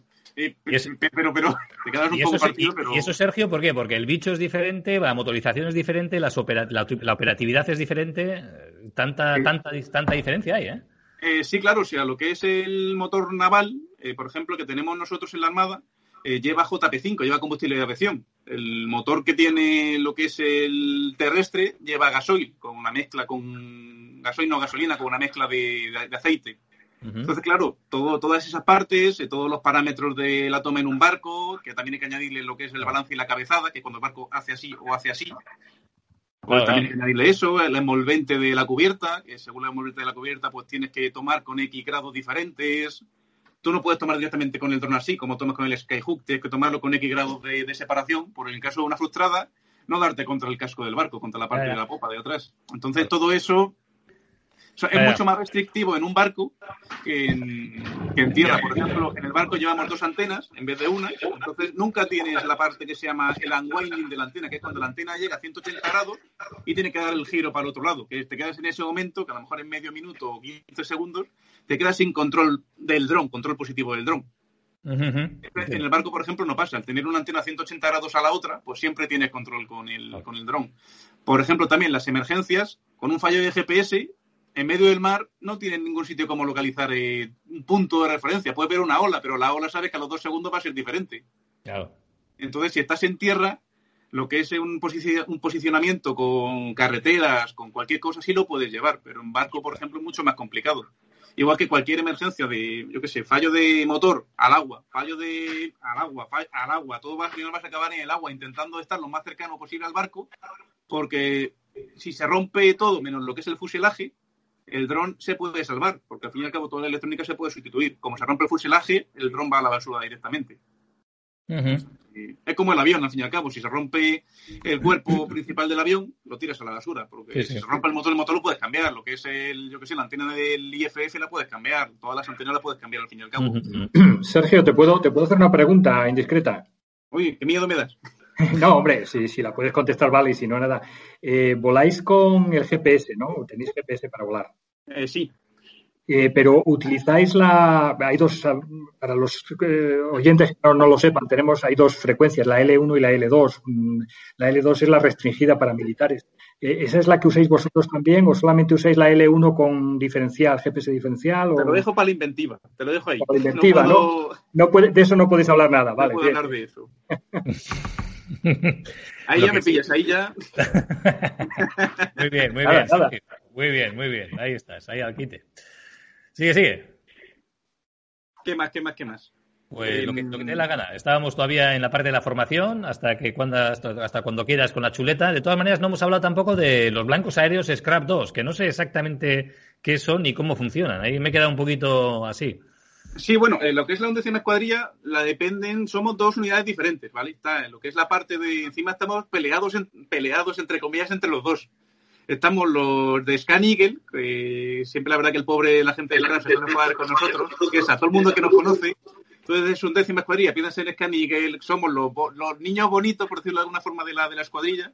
Y después están los, los pobres de Scrap 2, que la verdad que nadie les hace caso, pero como son blancos, que no son drones, que son blancos aéreos, que no son drones, pues la verdad que no, le, no les suelen hacer mucho caso. Todo esto viene de que eran eh, la antigua ABTN, que es la agrupación de blancos de tiro naval, que está en, en Torregorda, eh, bueno, en Torregorda, en el antiguo polígono de tiro Janer, que eso es, eh, no sé si sabéis dónde está, pero si veis la película que siempre, cada vez que paso, y lo veo lo del polígono de tiro Janer en, cuando entro, me acuerdo mucho de la película de Alfredo Holanda, Cateta Babor, Ah. me acuerdo mucho de esa película cada vez que entro al, al trabajo.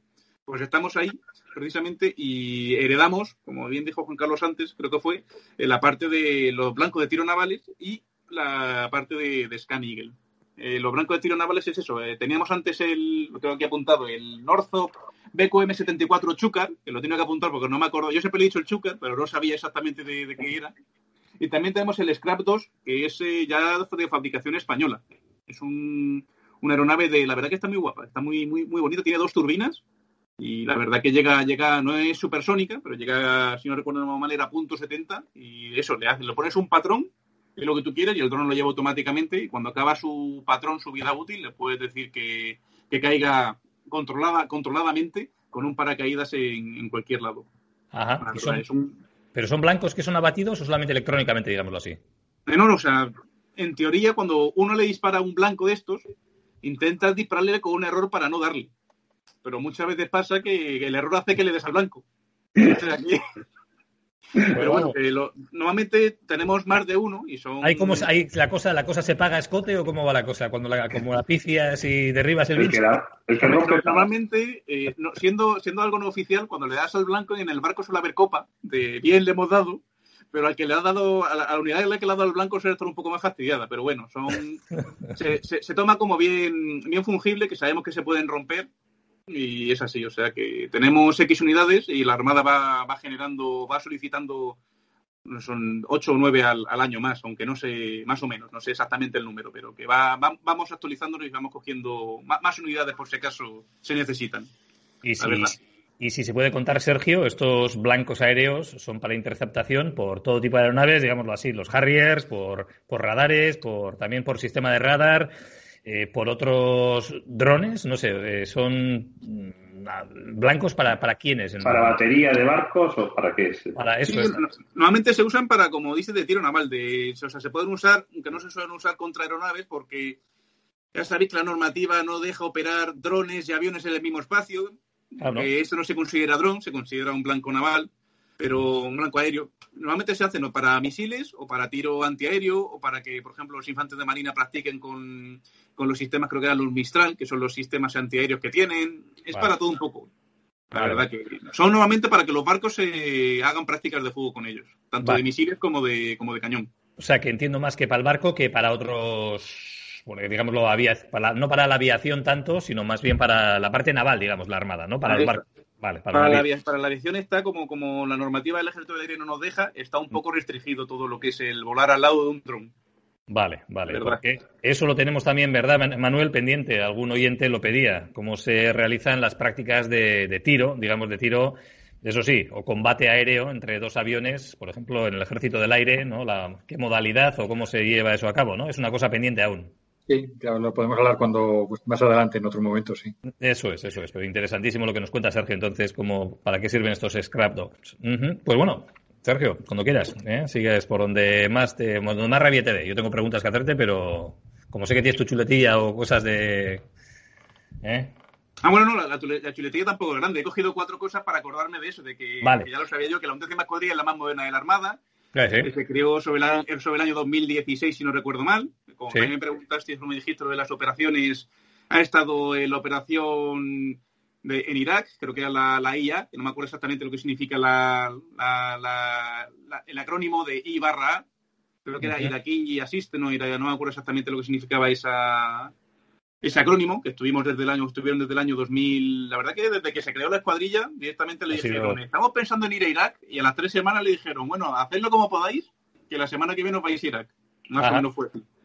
Así a grandes rasgos, ¿eh? tampoco fue así exactamente, pero, pero la verdad que es un es un, una escuadrilla muy, muy completa, muy, muy extraña, porque acostumbrado a, Digo muy extraña porque estamos acostumbrados a tener aviones de la fija y al tener un sistema en el cual tú no vas montado y la gente lo, muchas veces lo mira con, un poco de recelo, es cuestión de ¿Qué pasa si el bicho no. El bicho, el dron, yo siempre le digo bicho, siempre le digo bicho, pero en tono, cariñoso.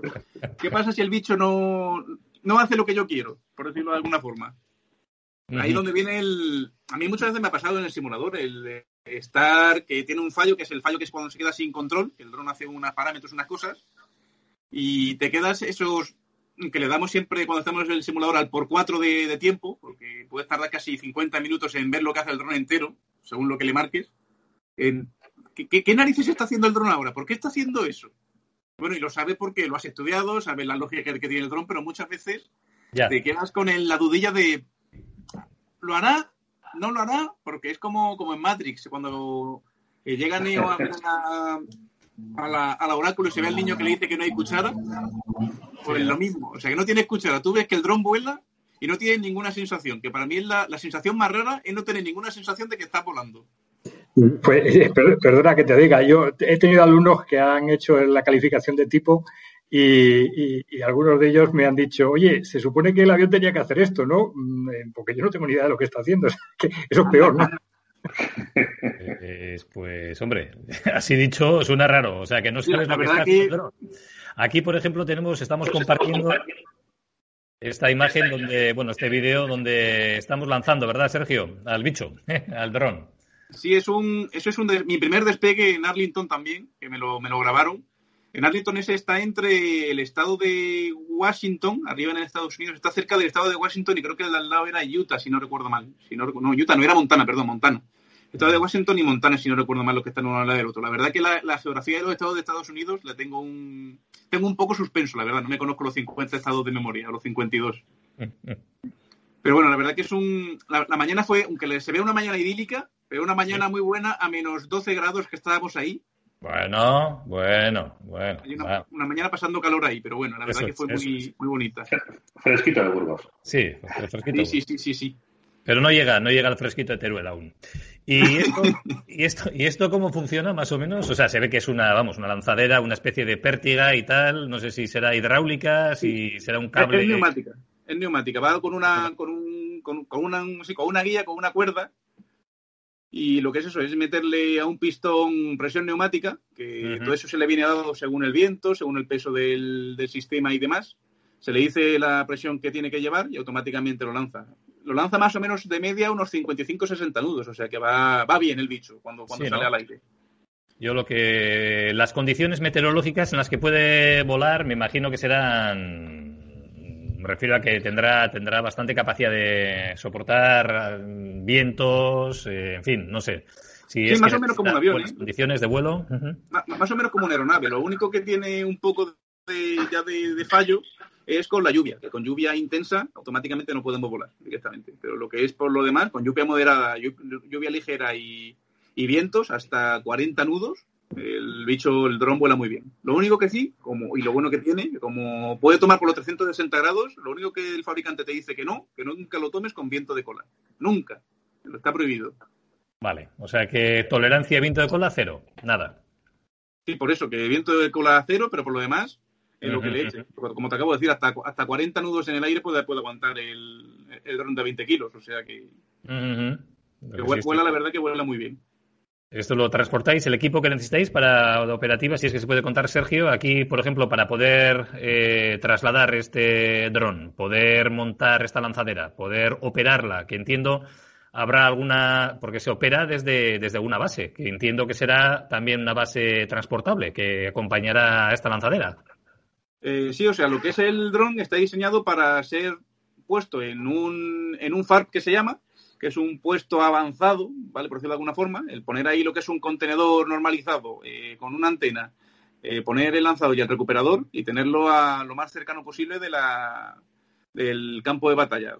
Piensa que tiene más o menos un alcance de alrededor de unos 100 kilómetros, más o menos, lo que es el dron, siempre línea de visión, o sea, sí que nunca se puede perder la línea de visión con la, con la antena.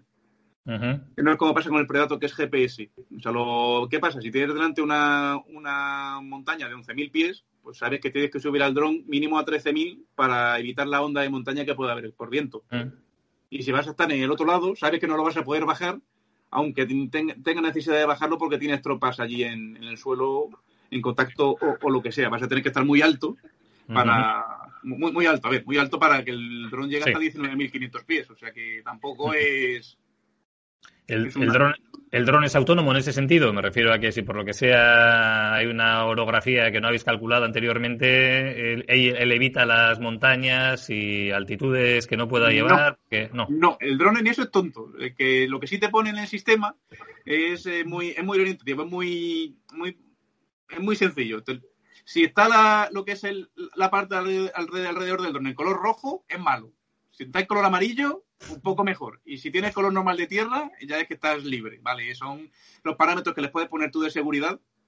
Pero el dron no te va a decir, oye, que me voy a estrellar contra el terreno. No tiene ningún altímetro que te diga, un radioaltímetro que te diga, tu low terrain, tu low terrain, como pasa en, los aviones. Vale, vale. O sea que en ese sentido tiene que estar bien controlado en cuanto a los parámetros que le hayas indicado antes del vuelo, claro. Ahí está. ¿Qué pasa? Como decía anteriormente, eh, si lo bajamos mucho y podemos tener el fallo ese de link que dije anteriormente, lo que hay que hacer es la ruta del fallo de link, ponerle una altitud de seguridad en el que sabes que no te vas a estrellar contra la montaña. Ya el dron automáticamente sabe que si tiene un fallo, pues va a subir esa altitud y va a volver para casa.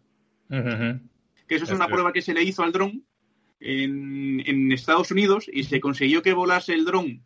Eh, se le puso la casa en Reino Unido, el home, y se le quitó lo que es el sistema de control y el dron voló automáticamente o autónomamente desde, creo que fue la costa este de Estados Unidos hasta la costa oeste de Irlanda. Voló tranquilamente el solo, sin necesidad de, nada. Vaya, vaya. Eh, con, con, 19 horas y media de, autonomía y una media de 70 nudos de, crucero, da para, para ir a muchos sitios, la verdad. Sí, sí, sí, sí, sí. Pero hablamos, para no confundirnos, del Scan Eagle, de este mismo. Sí, sí, del Scan Eagle, sí, sí, sí.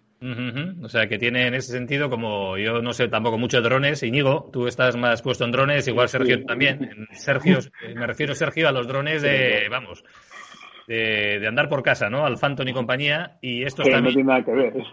Ya, bueno, no tiene nada que ver, pero esos también tienen un sistema de, ¿no? De vuelvo a casa, ¿no? En caso sí, de... sí, sí, sí. El Return to Home es es igual, vamos, pero no, nada que ver con la autonomía ni la velocidad que puede alcanzar. lo que pasa que sí, es igual.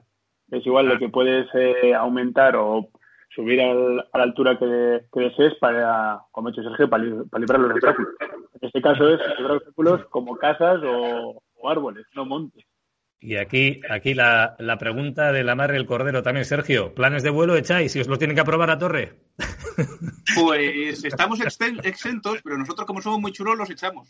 O sea que, según la normativa del Ejército del Aire, el dron que pese menos de, si no recuerdo mal, 30 kilos, está exento de, de, generar plan, de generar plan de vuelo, pero nosotros la verdad que lo, echamos y la verdad que no, no, tenemos ningún inconveniente. Como tenemos que volar, como siempre decimos, en espacio no agregado, lo tenemos muy sencillo. DCT y ya está. Zulu, Zulu, Zulu, Zulu, Zulu, Zulu, DCT y, ya está. Como volamos aquí al lado de casa y luego en operaciones reales no hace falta hacer plan de vuelo.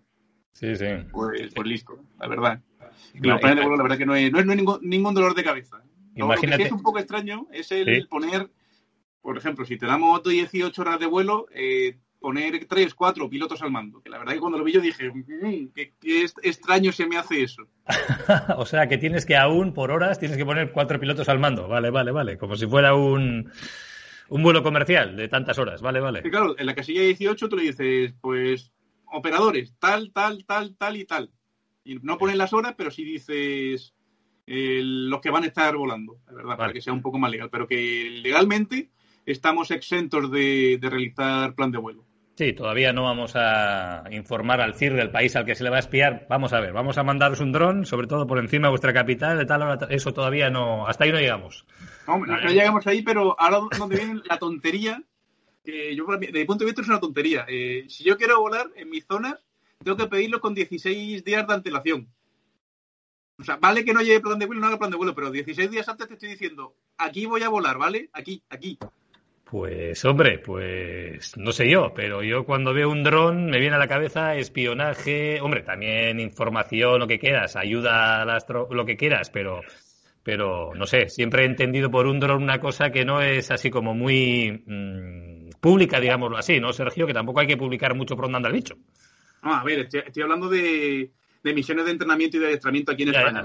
Ya, Afuera en operaciones, en operaciones, el único que sabe dónde vamos es el jefe de la guerra antiaérea, en este caso, el, la, flota en la que estemos. Y, y la misión la hacen. O, o, el jefe del barco de operaciones que nos dice, tenéis que volar aquí y yo qué sé, pues tirarnos a lo mejor... Mmm, voy a hablar sin saber, ¿eh? porque como nunca he estado desplegado eh, con, sí, sí. con décima aún, eh, no, no te puedo decir nada real, pero por lo que me han comentado los americanos que hacen ellos, ¿vale? Lo que suelen hacer ellos en, en Irak y demás, eh, voy a ver el, el tipo de vida de una persona y a lo mejor me tiro durante una semana pues 17 horas encima de tu casa. Sí. ¿Quién va? ¿Quién no va? La hora en la que entras, la hora en la que sales, los vehículos que tienes. Sí, toda tu vida directamente. Ya. Yeah. Fíjate. Y, y, el dron este que tiene un cilindro y que se escucha como un ave espino o una vez lejos, claro. a, a 2.000 pies, ya te digo yo que no lo escuchas. Seguro, seguro. Aunque pasa... digo, lo he tenido encima y no lo he escuchado, por eso te, te lo digo yo. En Torregorda con el ruido del mar y demás, no lo escuchas. Aunque Sergio igual desvelo es, ahora. Es casi como Google, en Eco. No, yo Ahí iba, está. sí, como Google. Iba, eso te iba a decir, que yo iba casi a desvelar como ahora Google, mismo. sabe dónde vives, a qué hora vas a trabajar. Iba, estaba a punto de desvelaros ahora un secreto del Pentágono, ¿eh? que es que ya nos habían puesto eso ya. No sé si veis, pero ya nos lo habían puesto aquí. Y aquí con esto ya, con esto ya saben dónde estamos cada. Porque eso de pasar, ¿eh? Pero bueno, en fin. Aparte que, que se sabe, igual que el, que el Predator, el Reaper, que, hemos, que no sé por qué le dice, le dice el ejército de Belira Reaper, cuando, o sea, Predator, cuando el nombre es Reaper, el nombre que tiene, pero es más, más sangriento o más guerrillero que, que Predator. Estás sin cámara, ¿eh, Nico? Estoy sin cámara. Vale, vale. Sí, desde el principio. Pero como, es verdad, la verdad que nunca lo he visto en Eco. Os veo a los cuatro. Ah, no me ¿Tenéis dices. la esquinita? ¿Y, ¿Y por qué? ¿Y por qué demonios estoy sin cámara? A ver, vamos Eh, a ver. no sé, eh, hoy como estaba el incógnito, pues hemos visto solo al burro con alas. ¿vale? Va- vamos a ver, vamos a ver. Esto no puede ser. Un segundo, un segundo. A ver. eh, mientras tanto, cualquiera de vosotros, ¿eh? Seguir con la entrevista. Ahora voy a fuchicar un poco con estos cables. Ahora voy. Ahora voy. Oy, oy, oy. Bueno, y lo que, estábamos, lo que estábamos hablando, que al fin y al cabo es como todo. Los Predator tienen designadores láser, tienen de todo. Ahora sí se te ve, ahora sí. Ahora se me ve. Ahora sí. Bueno, ¿qué tal, Sergio? Ahora me ves. Jo, yo pensaba Ahora que me sí. viendo desde un principio. Vale, vale, vale, vale. O sea que no me veíais. No, no pasa nada, total. Ya, Ahora, bueno, ya- a Sergio, le ves que está en la torre, ¿no? Eh, Sí, es, sí, sí. es torrero también. Ahí está yo esta tarde. La esta torre tarde. control. La torre Viniendo control. de está yo un rato viendo, viendo los recuerdos de la torre. La verdad que la he hecho, la he hecho mucho de menos. Me, me, me he ido ya a los drones, pero la verdad que mi corazón está más en, está más en la torre que, en, que, en la- que, en- que con los drones. Pero bueno, también es un trabajo apasionante y encima como me han dejado a mí la parte de espacios aéreos, estoy como, en- como en mi casa. Estoy allí como un niño con zapatos nuevos. O sea que. C- CTA de por vida, entonces, Sergio. CTA de por Pues vida. sí, yo la, la verdad que yo se lo dije a, a mi comandante, se lo dije una vez, digo que para mí esto era un sueño hecho realidad, el, el poder llevar a- aviones y que muchas veces eso, el hacer una secuencia y llevar siete aviones a la vez, meter los siete en lo que es en final y, el- y que te digan los aviones, eh, muy buen trabajo, eh, me lo he pasado genial. Eh, pues imagínate yo que os he puesto eh, así. Eh, Nico, yo he estado con Sergio en la torre y te puedes imaginar lo que es ver dos Harriers despegando, otros dos Eurofighter haciendo una pasada baja eh, y, cómo los coordina y es, algo increíble. A mí la verdad, la verdad que me gusta mucho. Hoy, por ejemplo, estaba, he ido para allá con una compañera que estaba esta tarde y estaban haciendo lanzamiento de paraquedistas y a la vez teníamos un C-17 que quería despegar. Bueno, teníamos, no tenía, yo ya no, no estoy allí por suerte, por desgracia, ten- tenía. Y yo estaba diciendo, te voy a tirar de la torre y me pongo ya contenedor ahora mismo, pero, pero bueno. Bueno, bueno. Lo que sí, Sergio, ¿alguna vez has operado además eh, con aviación civil? ¿Te ha tocado alguna vez? No, todavía no. Eh, sí, sí, lo, O sea, lo que es en, lo que es drones, no, lo que es en control sí. Control, y, sí. y, no te tienes que armar de paciencia un poquitín, porque después de estar acostumbrado de dar paso y dar entrada a estos aviones que van a las velocidades que van, luego te vienen los otros eh, a, a, paso de pulga, como, lo, como nosotros, y se te tiene que hacer completamente, eh, te tienes que cargar de paciencia. A ver, cuando que le he dado a este pista, a ver si mete ya el avión. Yo creo que será más sencillo. Será más Estamos sencillo. acostumbrados ya. Porque piensa que en la, en la, pista principal también tenemos muchas veces helicópteros. Y tú metes a un helicóptero delante de un Harrier, y en un helicóptero, un quinta escuadrilla, un Sea King, que a lo mejor te va a 60 nudos, ya, y metes vale. a un Harrier detrás y estás diciendo, hazte un 360, hazte otro, hazte otro, hazte otro. O hazte un estacionario. ya de paso. Sí, casi, casi. No, he tenido que a veces que decirle al helicóptero, mira, rompe, deja pasar al Harrier y, y después sigues tú. Oye, Pero eso que... Que es armarse de paciencia, sobre todo cuando están en, en, lo que es en el GCA, en el radar, haciendo aproximaciones, también es. Cuando como te toque un quinta, que la verdad que son. A mí el helicóptero me encanta el Sea King, sí. pero la verdad que es muy lento. Es un, es un bicho muy, muy lento, muy lento, muy lento. Muy lento, pero muy, muy, muy chulo, muy chulo. Además, eh, hemos tenido ya además un piloto, el que ejerce ahora de piloto del helicóptero, del helicóptero sanitario aquí en el País Vasco, se formó también en las filas de la Armada como piloto de helicóptero y voló y voló también los Sea King. Y también le tendremos otra vez más porque la parte de los helicópteros aún no la hemos tocado mucho. Yo creo que ha habido Juan Carlos Iñigo, digo Juan Carlos Iñigo porque igual Manuel y Pablo todavía no estabais entonces. Una vez hemos tocado el tema de los helicópteros, yo creo una sola vez, en 44 programas. No, hemos tocado varias veces, ¿no? Sí. Hombre, Pilotos de helicópteros hemos tenido dos o tres veces, sí. Autogiro, sí, autogiro, desde luego, y helicóptero también. Una seguro. Yo creo que he contado tres. Yo creo he contado tres de la veces tres, que los he visto. Vale. Eso, eso, Sergio, esas son las ganas que tengo yo de que pasen de nuevo, por eso. Por eso me sabe poco. Eh, eh. Sergio lo tiene más controlado. Sí, yo puedo, puedo, hablar con un compañero a ver si él quiere, que es piloto de, de la décima, a ver si, Uh -huh. A ver si podemos ahí hacer, hacer algo con él. Por supuesto, por, bueno. Pero bueno, cambiando de tema, que luego me echan la bronca, volvemos a los Dale, dale, dale. dale. Sergio, dale, dale. Tú, a hablar de tu libro, tú a hablar de tu libro. No puede ser. Bueno, lo que es la, el dron, ¿vale? Aparte de la undécima escuadrilla, componemos unas 65 personas aproximadamente. Entre Scan Eagle y la parte de Scrad. Operadores del Scan Eagle somos 13. Yo soy el número 13. No me gusta ese número, pero soy el número 13. Pero bueno, yo siempre lo digo, soy el guerrero número 13. Para mí es buen número, el 13, eh, te digo. Eh. Para mí ya no solamente es el número del portal de la casa en la que vivo, todas las licencias que tengo yo, tanto de conducir como la licencia de piloto, acaban todas en 13. Uf. O sea que... Está bien, no pasa nada, Sergio. A mí me ah, yo, yo, lo bueno que tengo, como le decía, cuando llegué y me dijeron que era el número 13, digo, mira, yo en 7 años he tenido 35 emergencias reales en ruta, que venga lo que sea. Total, no, no hubiese subido al avión. 35 no emergencias has tenido ya. En siete años en ruta tuve 35. Dije, no voy a subir al avión, no me duele, no me duele. Así que nada. Es lo que tiene, pero bueno. Eh, volviendo otra vez, el, lo que he dicho, soy el guerrero número 13. Eh, tenemos cada uno nuestras iniciales, que la verdad que cada uno decide las suyas. Yo me esperaba que iba a ser algo así más americano, como has cagado en no sé dónde, te vamos a poner este nombre. No, directamente nosotros elegimos nuestro, nuestros nicknames.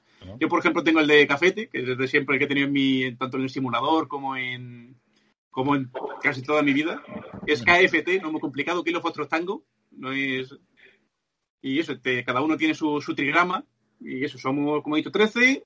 Eh, lo controlamos desde una GPS, que son tres pantallas, más o menos, como se lleva. En una, en una lleva lo que sería el, los paneles, el panel del avión con pues, los manómetros y demás. La checklist también va informatizada, que va muy bien eso, que esté informatizada y tú le des al botón y el avión, y el avión haga las cosas, el dron haga las cosas. En el otro central tienes puesto ya lo que sería el mapa, con sí, para tener un poco de situation awareness, de saber dónde estás y demás, con también otro par de manómetros. Y, y ya en el tercer monitor, que es otro ordenador diferente, tendrías otro, otra unidad de control en el cual solo llevas la cámara se lleva en otro ordenador diferente porque en caso de que te quedes sin una, puedes estar controlando solo cosas. Puedes volar solo con uno de los dos ordenadores. Así siempre, siempre llevas uno de respeto por si acaso. Que viene muy bien, la verdad. ¿Qué más? Pues eh, tiene transponder, así que nos puede ver la gente. Tenemos eh, luces de navegación de toda la vida. Y estamos. También intentando pelearnos, como ya he dicho antes, con el ejército del aire, a ver si están un poco menos restrictivos, porque si yo, yo hablando para mí como controlador aéreo, ¿vale? No como la o como antiguo controlador aéreo. Si yo sé dónde tengo el dron y yo le puedo decir al dron en tiempo real, mantén 2.000 pies, ¿por qué no puedo tener, por ejemplo, un Harrier a 4.000, dejando 2.000 pies de separación, por ejemplo? ¿O no puedo tener un helicóptero a 700 por abajo? Eh, son cosas que a mí se me escapan y no, no consigo entenderlas de... Vamos a ver, somos la Armada, somos la misma unidad, eh, tenemos, en este caso creo son seis escuadrillas o siete escuadrillas en total. Eh, ¿Por qué no puedo jugar yo, jugar con, con, mis otros compañeros de patio y tengo que estar jugando yo solo en un espacio aéreo segregado? ¿Por qué? Ya. Soy el, el, que no tengo amigos. hay un poco de celo, hay un poco de celo. Ahí está, están ahí, estamos ahí peleándonos, por ejemplo, con el Predator, como cada vez que sale lía unos pifostios muy grandes, y cuando digo los lía porque, claro, sale, eh, sale, se pone en media España a hacer espacios aéreos agregados. ¿Qué pasa? El Predator va a 30.000 pies, se pone a cortar aerovías. Si tú coges un azoter, eh, le tienes que dar mínimo 2.000 por arriba, 2.000 por abajo. Ya estás quitándole a una aerovía 5.000 pies. Pues estás jorobando a mucha gente que puede pasar por ahí. Y si encima se agrega en la zona 12 horas, estás jorobando a mucha gente 12 horas. Cuando tú a lo mejor necesitas en la zona para pasar eh, una hora, media hora, 10 minutos. Sí, sí. Ah, que son cosas que uno no ve, pero luego las, se las pone a ver desde el punto de vista del operador y el punto de vista de controlador y dices, es que también somos un, un bicho no muy deseable en ese, en ese aspecto, porque, por ejemplo, nosotros volamos en rota, ponemos todo en nuestras zonas, que podemos ponerlas por normativa seis horas, pero nosotros las usamos, las cogemos muchas veces más, más tiempo porque podemos volar hasta las 19 horas cogemos, yo qué sé, pues toda la zona de la Delta 90 y hasta el Retín y demás, y cogemos todo eso hasta 5.000, 6.000 pies y sabes que de sur hasta 6.000 pies ahí no puede volar nadie. A lo mejor estás jorobando a, al guardia civil que quiere venir de Ceuta a Rota o al helicóptero sanitario que quiere venir de Rota a, o, de, Ceuta a Puerta de Hierro. Y Íñigo, nos van a obligar a leernos los notan para volar a Cádiz. Es tremendo esto. Sí, sí, sí, no. Eso es. Bueno, a ver, aquí en Bilbao no, es parecido, ni mucho menos, pero hay muchos otros de drones. O sea, que no es lo mismo que los vuestros, que encima vosotros subís hasta 10.000 pies y Nosotros solemos preguntar, ¿algún notan? Están tirando paracaidistas en no sé dónde. los de aquí tenéis que leer los que los hago yo, así que los de aquí, bueno, los hago yo. Los, los, suelo transmitir y los hace ya. Eh, que es muy gracioso lo nuestro, que todos los notan de la, de la Armada Española van al Almart, que es el almirante de acción naval, no van a él, ¿vale? Van a la unidad que depende de él, y él los manda al ejército del aire. O sea que todos los drones, todas las notas que hace la Armada Española van por ese, por ese camino hacia el ejército del aire. Nosotros no, cada unidad no le va diciendo al ejército del aire a Milnov, quiero esto, quiero esto, quiero esto, quiero esto. Directamente lo, mandamos a, a, Cartagena, al mar, y ellos directamente hacen la criba de, tú has pedido esto, pero también lo ha pedido él, también lo ha pedido el otro, también lo ha pedido el otro, y al final es el que decide cómo vamos y cómo, cómo no vamos, la verdad. Es una vida un poco, un poco diferente, la verdad. Está, está muy bien. Está muy bien y muy divertido. Pero bueno, volviendo al tema del, del, dron, también solemos llevar un equipo de analistas de inteligencia muchas veces. Lo estoy leyendo porque lo pone aquí. Si lo pone en la revista general de Marina es que lo puedo contar. Tú dale, si no nos escucha nadie. Ahí, pero, pues, lo que es, es, solemos llevar cada vez que salimos a navegar equipos de, de analista de información, que directamente es normal. Vamos a ver, si yo puedo volar 19 horas, me como yo las 19 horas y después te digo a ti, toma, aquí tienes 19 horas de, vuelo. Entretente leyendo lo que tú quieras, pero sabes que en menos de 10 horas tienes otro vuelo con otras 19. Y es como que no me va a dar tiempo a leer todo. Por eso siempre llamo a los analistas con nosotros, para que a primera instancia ellos ya puedan hacer la criba de lo que se necesita de lo que no. Porque tú piensas, volando una semana entera, 19 horas al día, que nunca se vuela tanto, ¿vale? Pero, o 12 horas al día, la cantidad de, cosas que tienes tú que ver para poder sacar algo de información útil luego. Claro, claro, que eso no habíamos contado con la parte analítica que viene posterior al vuelo, claro. Claro, por eso. Que nosotros no somos un medio de, de, obtención, por decirlo de alguna forma. Somos un medio de obtención, pero no somos un medio de búsqueda, ¿vale? Por decirlo así de a grandes rasgos. A nosotros nos dicen quédate en una zona y esa zona sí la, la, vemos, pero nosotros no vamos a decir vamos a explorar una zona. Nosotros no, no tenemos esa, esa capacidad de, bueno, sí, podemos explorar, pero que al fin y al cabo tú me mandas a explorar, a explorar yo qué sé, 70 millas de, playa y lo que voy a hacer va a ser una pasada y vuelta y no se va a ver nada. Yo prefiero que tú me digas, eh, vete a este objetivo y quédate ahí. Que es para lo que sirve este, este dron exactamente, para ir a un punto determinado o si se va a hacer algún asalto del tercio de la Armada o lo que sea, el poder estar arriba y hacerles un poco de, como he dicho antes, de situation awareness, de lo que hay alrededor, por si van a tener algún ataque o alguna ayuda en algo, poder decirle yo de arriba, oye, cuidado que por el norte viene no sé quién, cuidado que, y que estén un poco más preparados a, a, lo que es la misión. Y muchas veces, eh, sobre todo los americanos lo hacen, es un requisito indispensable para muchas misiones el tener encima un, un dron, si no directamente muchas misiones que no la hacen, como no tengan los ojos cielo.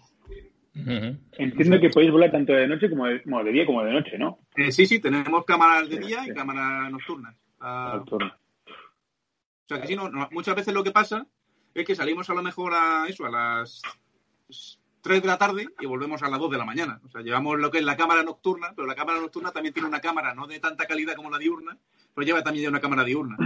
Eh, Sergio, ¿cuál es el problema con la lluvia? ¿Con quién? ¿Con la lluvia?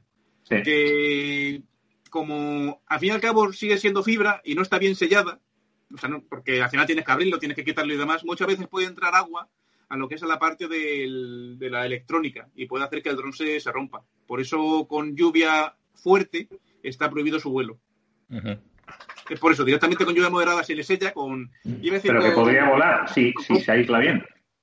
Eh, se puede volar con lluvia moderada y lluvia ligera con una especie de cinta aislante de papel celo. No es papel celo, pero para que lo entendáis, todas las zonas en las cuales puede entrar agua se sellan con papel, con papel celo y con eso se vuela. Y antiguamente teníamos también cortada la lluvia, el vuelo en lluvia moderada, pero ya con el ambiente naval y con lo que se le hace, el procedimiento que se le hace de sellado, se puede volar con lluvia moderada. O sea que. Pero bueno, que al final nosotros también intentamos nunca volar con lluvia, porque al fin y al cabo juegas a que o lo hayas sellado mal y un dron, si no recuerdo mal, este dron valía un millón y medio de euros cada uno, pues pues no, es barato, la verdad.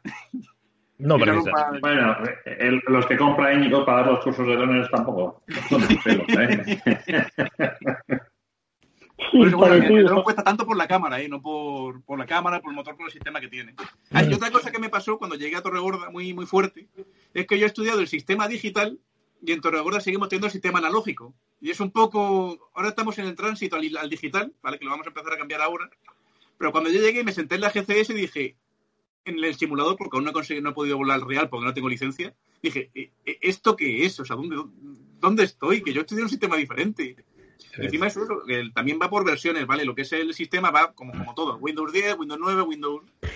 Ya estamos. Pues, eh, ahora tenemos una versión del drone y del sistema más vieja de la que me instruyeron a mí en, en América. Entonces hay que, todo lo que sé de un lado tengo que olvidarlo porque se hace de forma diferente, porque el procedimiento de la versión X es diferente al que he estudiado yo. Y al final me ve con papeles por todos lados mirando cosas. Y, la verdad que tuve un día una, bronca con un compañero que me pegó una colleja que yo tengo un defecto, un día, o tengo muchos. Lo que no sabe no lo toco. Lo que no sé no toco.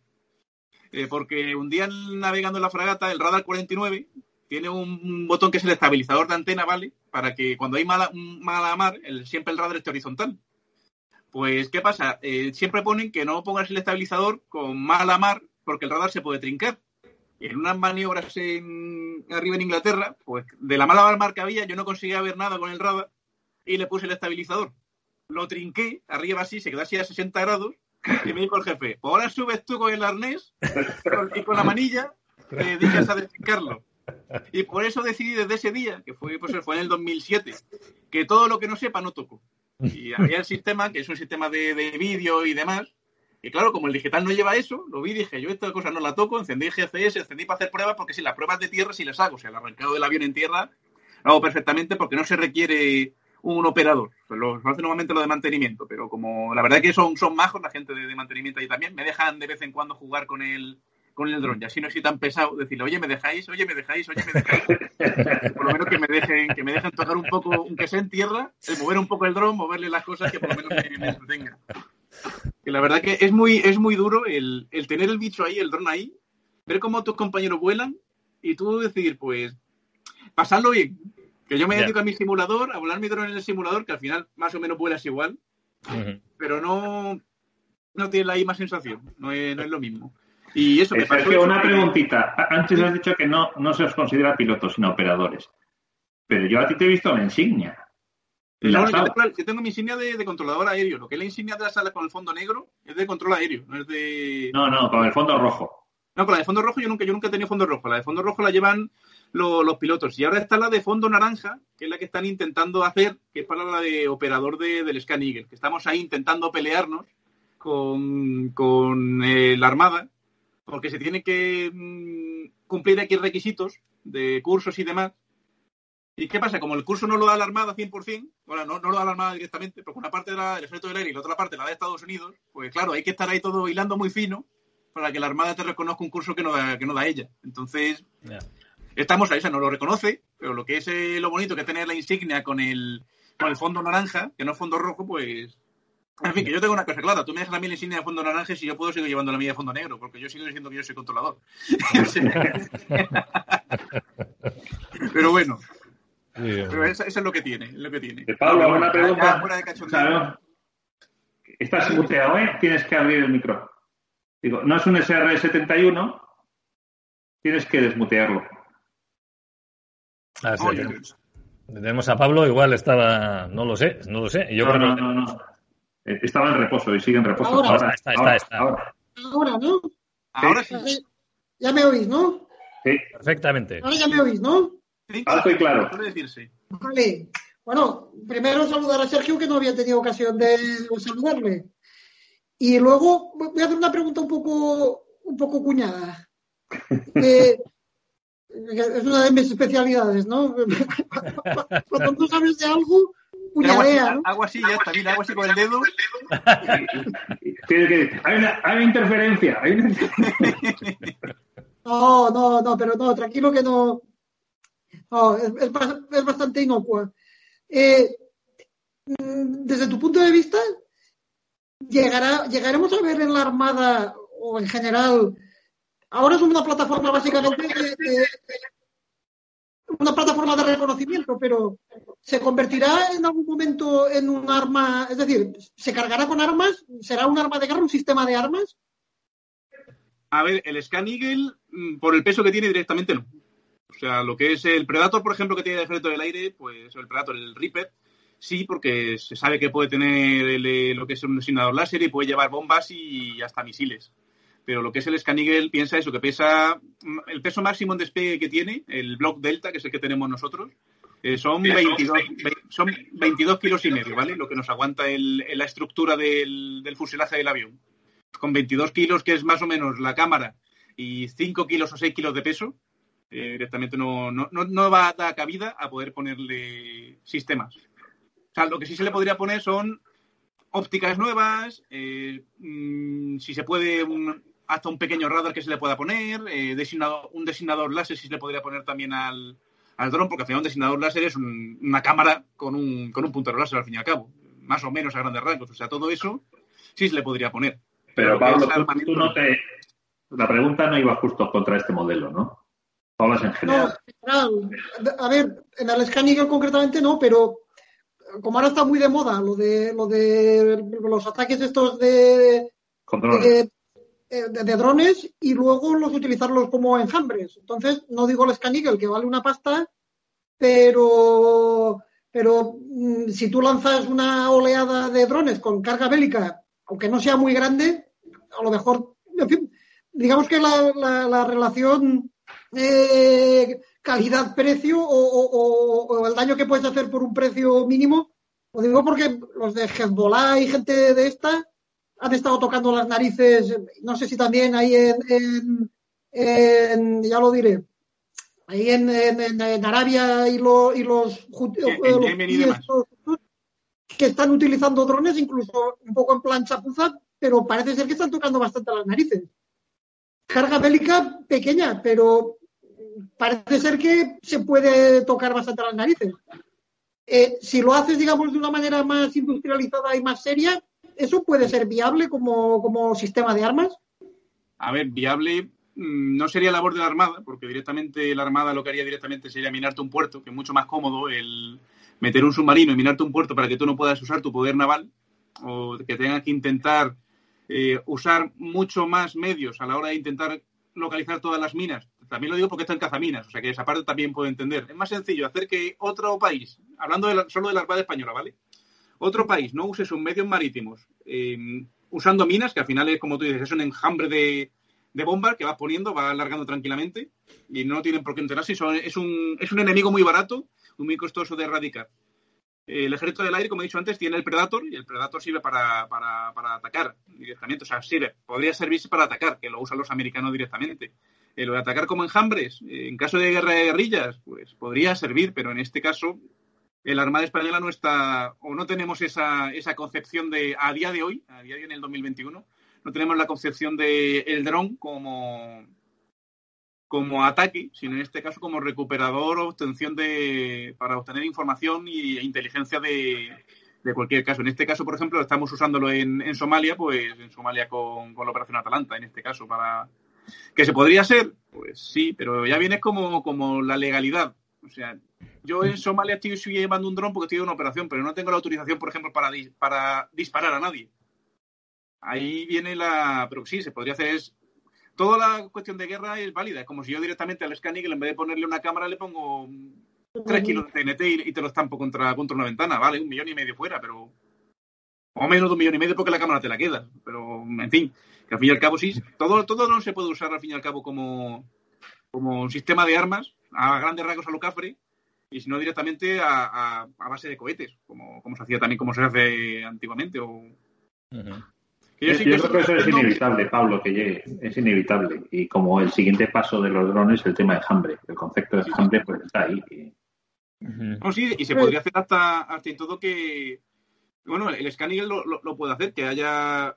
O sea, yo, por ejemplo, le puedo mandar a otra unidad de control mi dron y que él esté controlando mi dron. O sea, podemos estar jugando también así y amplificar lo que es la distancia del, de la descubierta del dron. Por ejemplo, tú te pones a 200 metros, a 200 kilómetros mía y más o menos a 100 kilómetros te puede estar pasando mi dron a ti y que tú sigas llevando el dron otros otro, otros 200 kilómetros más para allá. O sea, los 100 de aquí más los 100 de tu otro lado y puedes estar así jugando. Lo haces con varias con varias unidades diferentes, con varios drones y sí puedes estar haciendo, no igual de enjambre, pero hablando de, de sí podrías estar haciendo eso. Y con otro tipo de drones, estilo los drones pequeñitos que, que suele tener la aviación civil, se podría hacer un ataque masivo tranquilamente. En la película Objetivo Washington, creo que es, sale directamente un ataque con enjambre de drones. O sea que. Ya está, ya está previsto entonces. Si sale en la película, todo lo que Si Hollywood lo hace, si Hollywood lo hace, ya se sabe que. Ya está hecho ya, ya está inventado. Por eso. Ah, por cierto, una cosilla del Scan No sé si os acordáis, la película Capitán Harry de Tom Hanks, no sé si la visteis. ¿Cuál? La que Tom Hanks hace de comandante de barco, pues, de, mercante, que lo atrapan y demás, y los piratas lo secuestran. Pues el dron que estuvo en todo momento encima del barco fue un Scan En todo ah. momento. El que estuvo en todo momento en la operación fue un, un Scan de los marines americanos. Pues mira. Estuvo ahí, no, porque tengo, por ahí, tengo las fotos por ahí, la verdad. Las vi el otro día por internet y las tengo por ahí. Sergio, una pregunta. Eh, otra cosa, no, no, estas no están y no sé mm, si se puede. Eh, has dicho que lleva, lleva transpondedor, pero la señal de radar será mínima, ¿no? Del Scan Sí, lo que es la, la, RCS, la superficie equivalente a radar es muy, muy mínima, directamente que no lo ves. O sea, en un radar no lo, ni, lo ves. Ni lo ves, ¿no? Indetectable prácticamente. Claro, yo, el dron se detecta por luces o porque estás mirando para arriba y de repente ves algo que te pasa. Porque si no, si es por sonido, con el sonido ambiente que hay normalmente, por ejemplo, en el vídeo que, has puesto antes en eco con la, puedo poner, lo puedo poner si queréis con sonido para que la gente se haga una idea de, cuál es el sonido del dron. ahora voy, un segundito. Si me ¿Ves el también? No, este no, el, de, el de, la playa. El de, sí, de la playa. Voy ahí, voy a esta. Espera un segundo. no oigo las olas, Eneco, no oigo las olas. Voy, voy, voy, voy. Ahora, las olas de Tucay. Ahora mismo, un segundillo. A ver, no, voy a uno, dos, con sonido y ahora yo creo que debería de escucharse con sonido. Vamos allá.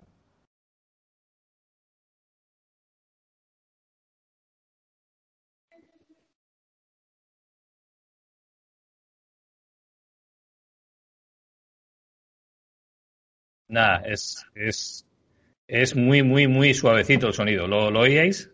No. Yo no, escucho nada, pero que se escucha, se cuando lo tienes a, a, a, 20 metros, por decirlo de alguna forma. Vaya, por Dios, pues no sé por qué no debería de... Mm, porque estoy compartiendo con sonido. Vamos a ver, una vez más, a ver si esta vez sí. Ahora sí. Ahora sí, ahora sí.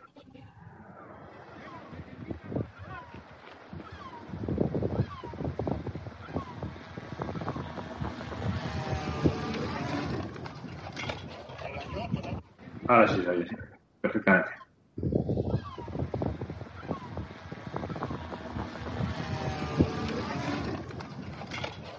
Nada, incluso, incluso Sergio, cuando es enganchado, apenas se. Nada, no se oye nada.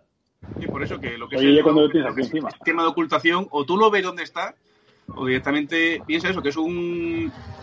un iba a decir un bicho, que es como le digo yo, es un elemento aéreo, o un, sí, un- una aeronave, que son, si no recuerdo mal, dos metros de envergadura y que pesa 20 kilos, o sea que no lo. que no lo ves. Y el motor que tiene es un motor de un, de un pistón, y eso que, que no, no se escucha casi.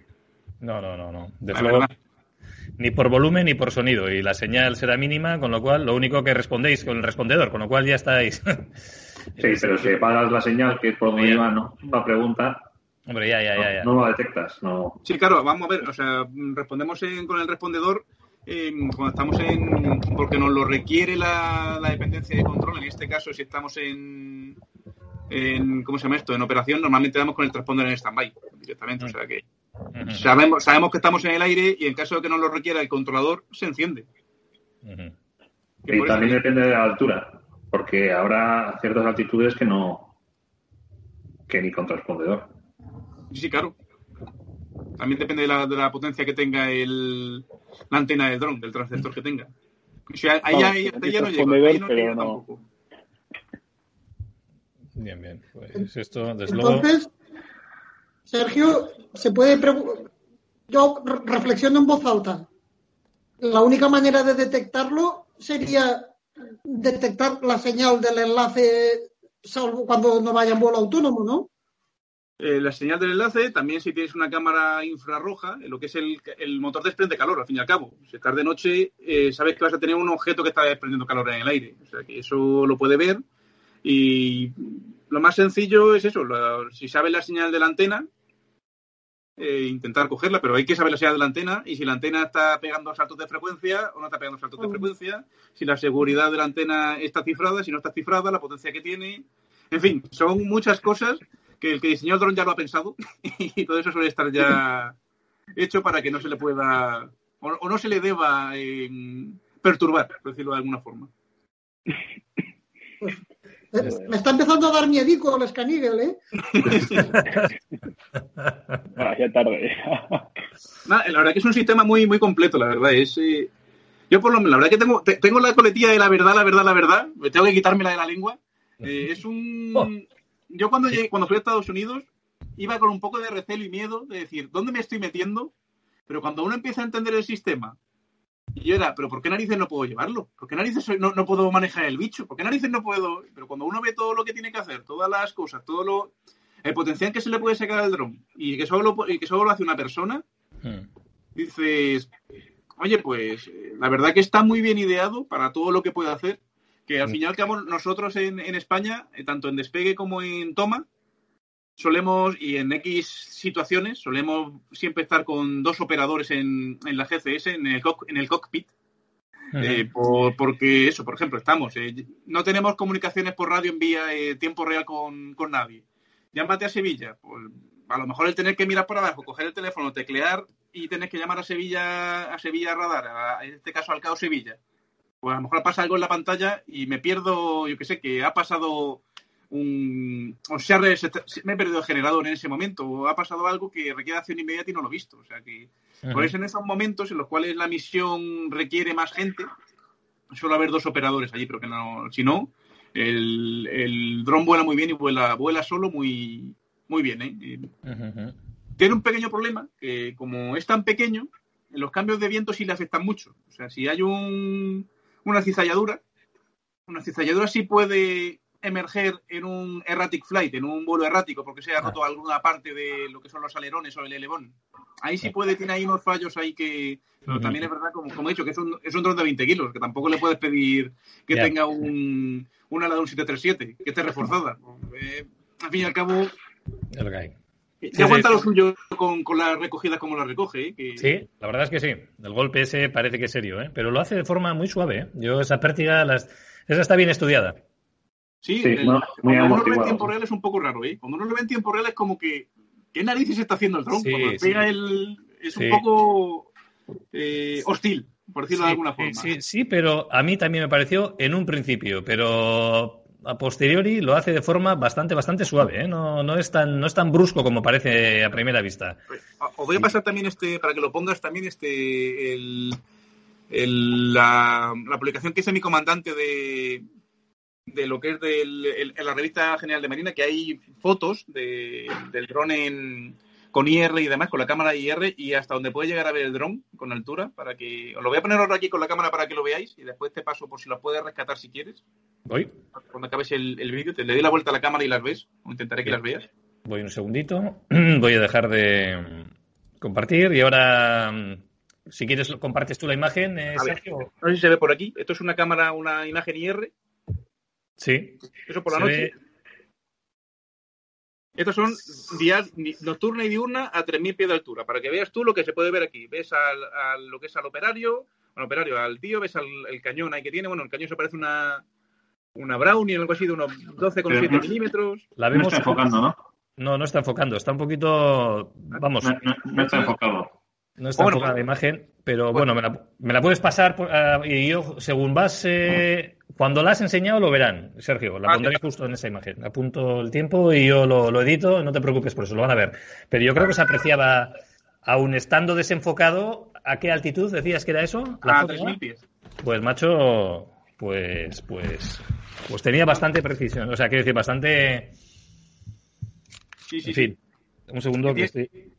Tiene una muy buena, una muy buena, una, muy buena cámara, la verdad. Y ahora con el nuevo sistema, que es el, bueno, el nuevo sistema. Hay varios blogs, por decirlo de alguna forma. El último que han sacado es el blog Eco. nosotros tenemos el Delta del dron. El Eco puede hasta 29 kilos de peso y ahí ya se le puede meter muchas más cosas, la verdad. Pero no lo tenemos, así que nos aguantamos, nunca mejor dicho. Pero ahí se le puede meter, por ejemplo, una doble cámara, eh, se puede meter un sistema que se llama VIDAR, que es un sistema de radar por imágenes, que no emite, pero en ámbito naval viene muy bien el tener eh, un, un sistema que hace fotos alrededor y te puede decir con una, ¿cómo se llama esto? Con un sistema informático, un, un margen de error o lo que sea, ¿no? Sí, te puede decir que hay un, un barco a 50, 60 millas. Solo por la foto que está tomando te dice el error que tiene. O sea que eso para el sistema de detección naval viene muy bien. Ya te está empezando a imponer un poquito más, ¿no? No sé si tanto como el Reaper, Pablo, pero esto. No, no. ¿eh? Desde luego son palabras mayores, ¿eh?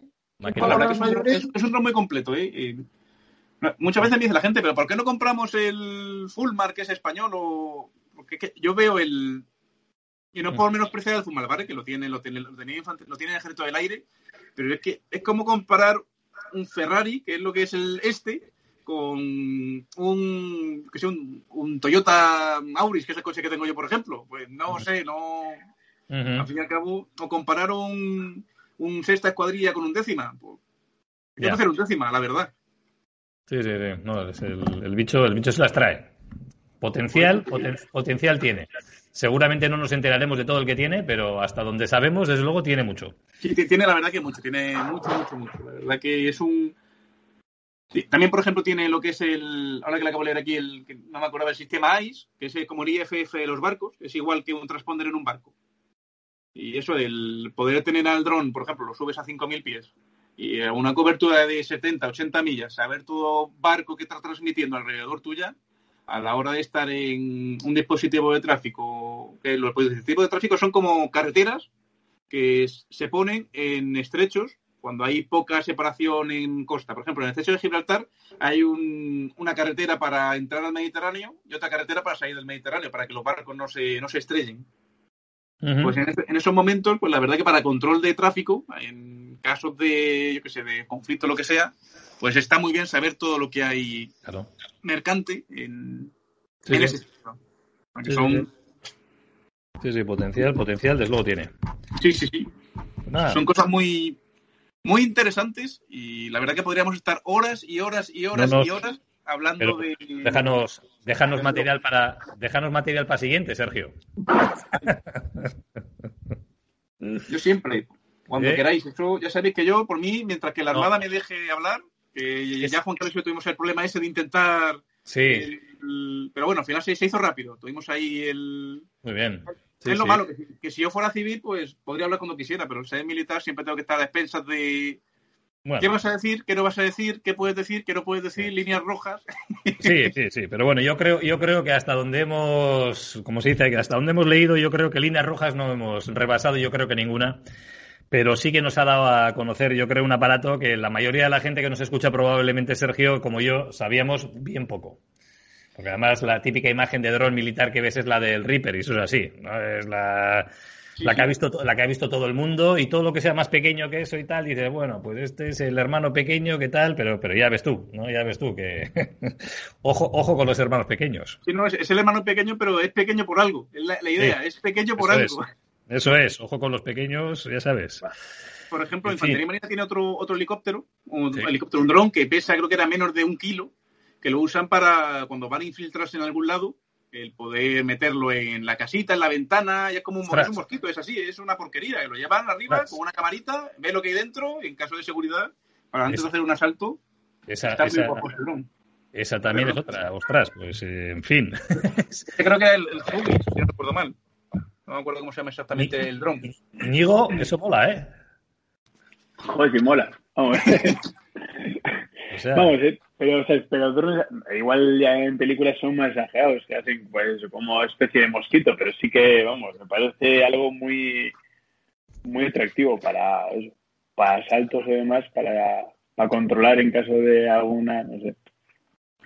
Yo no sé, yo... Son armas que tenemos... Nosotros necesitamos uno de esos para llevar eh, vinculado al coche. Va volando por delante y cuando hay algún, algún radar o algún control... Sí. Solo como tema defensivo. Pero... eso, cada, coche, cada, coche, el suyo, porque si lleva cada coche el suyo, el pollo que se monta abajo es como el de arriba, o sea, se monta un pollo igual igual. Fuera de broma, nosotros en la, en la, torre teníamos un grupo de WhatsApp que cuando nos pasaban a la abeja de la Guardia Civil o de la DGT, siempre nos decíamos, cuidado, que esté la abeja por aquí, no corráis, que os pilla. La abeja. La abeja, pues igual, pues fíjate, pues la abeja. La abeja. Eh, la abeja. Pues ojo que... en ese grupo. no, yo, ya me fui, yo ya al salir de la torre ya, por por me, me, salí. Ya, no, no. Mejor fin. no correr y ya está. En fin, yo, yo ahora que me está probando mucho tener, aunque suene mal, ¿eh? Uh, estoy mal acostumbrado eh, de estar trabajando a turnos, ahora eso de tener que trabajar todas las mañanas me está fastidiando un montón, no por mí, sino por la gasolina que estoy consumiendo con el coche, que de Jerez de la Frontera a Torregorda son 35 kilómetros y a 35 vueltas, y la verdad que me, todos los días me, me, fastidia un montón el, el hacer eso, pero pero bueno, como has dicho, lo, lo, pongo a, a, 90, los camioneros se cagan, se cagan en mí, entre comillas, porque me adelantan, pero yo consumo 3,8, 3,9 a 200, digo, tú lo que tú quieras. Tienes una solución mucho más sencilla, Sergio. Sí, y, y, y más cerca de Torregorda, en un sitio mucho mejor que Jerez, que no me peguen los de Jerez ahora. Ay, Dios, ay, Dios. como, como, le dije yo a, ayer a un amigo mío, le dije, mira tú qué raro que los de Valencia tengan que venir al aeropuerto de Jerez para ir a Cádiz. para jugar. Juan Carlos, Juan Carlos, alguno, ya te digo, alguno en Cádiz te va a poner algún día un monumento.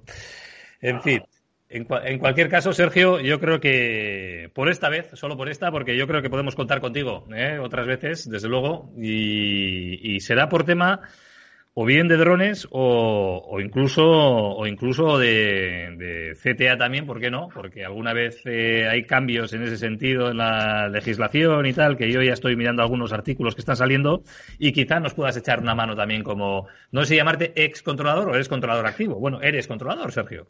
Igual. yo lo que es, eh, nosotros lo bueno que tiene la Armada es que siempre somos siempre somos, porque al fin y al cabo podemos volver cuando, cuando queramos, cuando la plaza nos dejen, siempre podemos volver al control. Y yo mi intención es eh, tarde o temprano, a lo mejor tarde o temprano y me quedo en la undécima toda mi vida ya.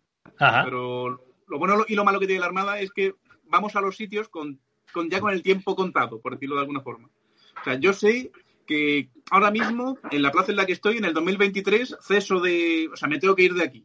¿Qué pasa? Que la Armada dice que como le he costado una pasta, porque el curso de drone ha costado una pasta en Estados Unidos, eh, son cuatro años lo que tengo que darle yo al armado de mis servicios. Voy a estar solo dos por la plaza en la que me han puesto. A lo mejor lo que hacen es ponerme una plaza del rango siguiente para que siga estando más tiempo.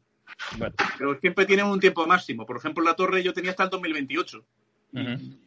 Ya, pero claro, es como, es como funciona, es, como funciona, desde luego, pero en cualquier caso, el conocimiento que atesoras nos, nos vale exactamente igual, no a ti, que querrás estar activo, ¿eh? como dices tú, que quieres tocarlos, eh, manejarlos ya y tal, pero a nosotros nos sirve casi casi igual todo el, todo el conocimiento que tienes, Sergio. Entonces, sea para lo que sea, nosotros contaremos contigo seguro. ¿eh? O sea que si, estás, si, si tienes a bien eh, estar con nosotros, pues nosotros encantados. Y me da a mí, Sergio, que la pregunta de Pablo también iba por ahí, ¿no? Yo creo que iba enfocada a que a partir de ahora y cada vez más vamos a ver que el mundo de la aviación en todos los sentidos, sobre todo en la aviación militar, va a ir cada vez más hacia los drones. Eso es una cosa impepinable, o sea, eso va a ser así.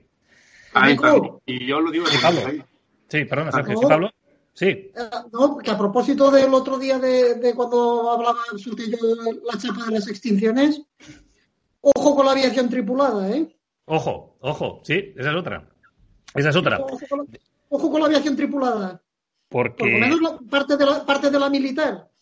No, no, parte de la militar y es que en la comercial, y Manuel, Manuel sabe de eso, casi casi un piloto ahora es casi más gestor que piloto. Sí, efectivamente. Eh, ahora mismo, bueno, eh, todavía, todavía hacen falta en el, cockpit, pero vamos, eh, cada vez es más todo más automático, efectivamente. Sí, a Íñigo no le pregunto porque Íñigo todavía nosotros estamos ahí, como diría que aquí, eso sí es con los con las manos en los mandos, ¿no? Eso todavía eh, y los pies en los lo pedales. Nuestro es más, eh, lo nuestro es más analógico que otra cosa. Lo nuestro es analógico. Lo hasta... dentro de un buen tiempo. Pero no, pero... sí que es cierto que la comercial al final. Pero yo creo que siempre tiene que haber alguien. Por lo menos uno tiene que haber. Esperemos que no reduzcan más de uno, porque si no, ya el futuro. Supongo que se en todos lados, en todos los estamentos, tanto lo que es en control igual, o sea, ya con los sistemas que hay del TICAS, tú pones un TICAS con un poco más de alcance y directamente el, avión puede evitarse uno al otro, que ya directamente los dos TICAS se hablan. Cuando has hecho tú el TICAS es lo que me ha venido a mí a la cabeza, porque yo creo que cuando tienes el Resolution Advisory cargado con el, con el TRA, o sea, cuando tienes entero y te da una y te da un comando el avión o te da y, y Manuel si te dice que, que, arriba, arriba. Y como desobedezcas esa orden y hagas para abajo, y aunque, y aunque salves eh, la situación, me parece que la licencia te queda colgando. Bueno, es que en el caso del, en el caso del TICAS, en aviación comercial, eh, lo que tienes que hacer precisamente si tienes un Resolution Advisory de estos es eh, desconectar el piloto automático, volarlo manual. Y la razón por la cual no hacemos evitación en el plano horizontal es una simplemente de, homologación o certificación, porque el aparato podría hacerlo, podría hacerlo, vamos, podría darte señales o indicaciones para que lo evitaras en el plano horizontal. Pero vamos, en el futuro probablemente se hará, lo que es que, bueno, pues, eh, ya te digo, la certificación lleva tiempo y, y al final, pues, cuando todo esté todo prácticamente pues, ensamblado y regulado, pues, pues no, llegarás a volar más que en manual, pues tomas y los despegues y el resto pues será todo en automático.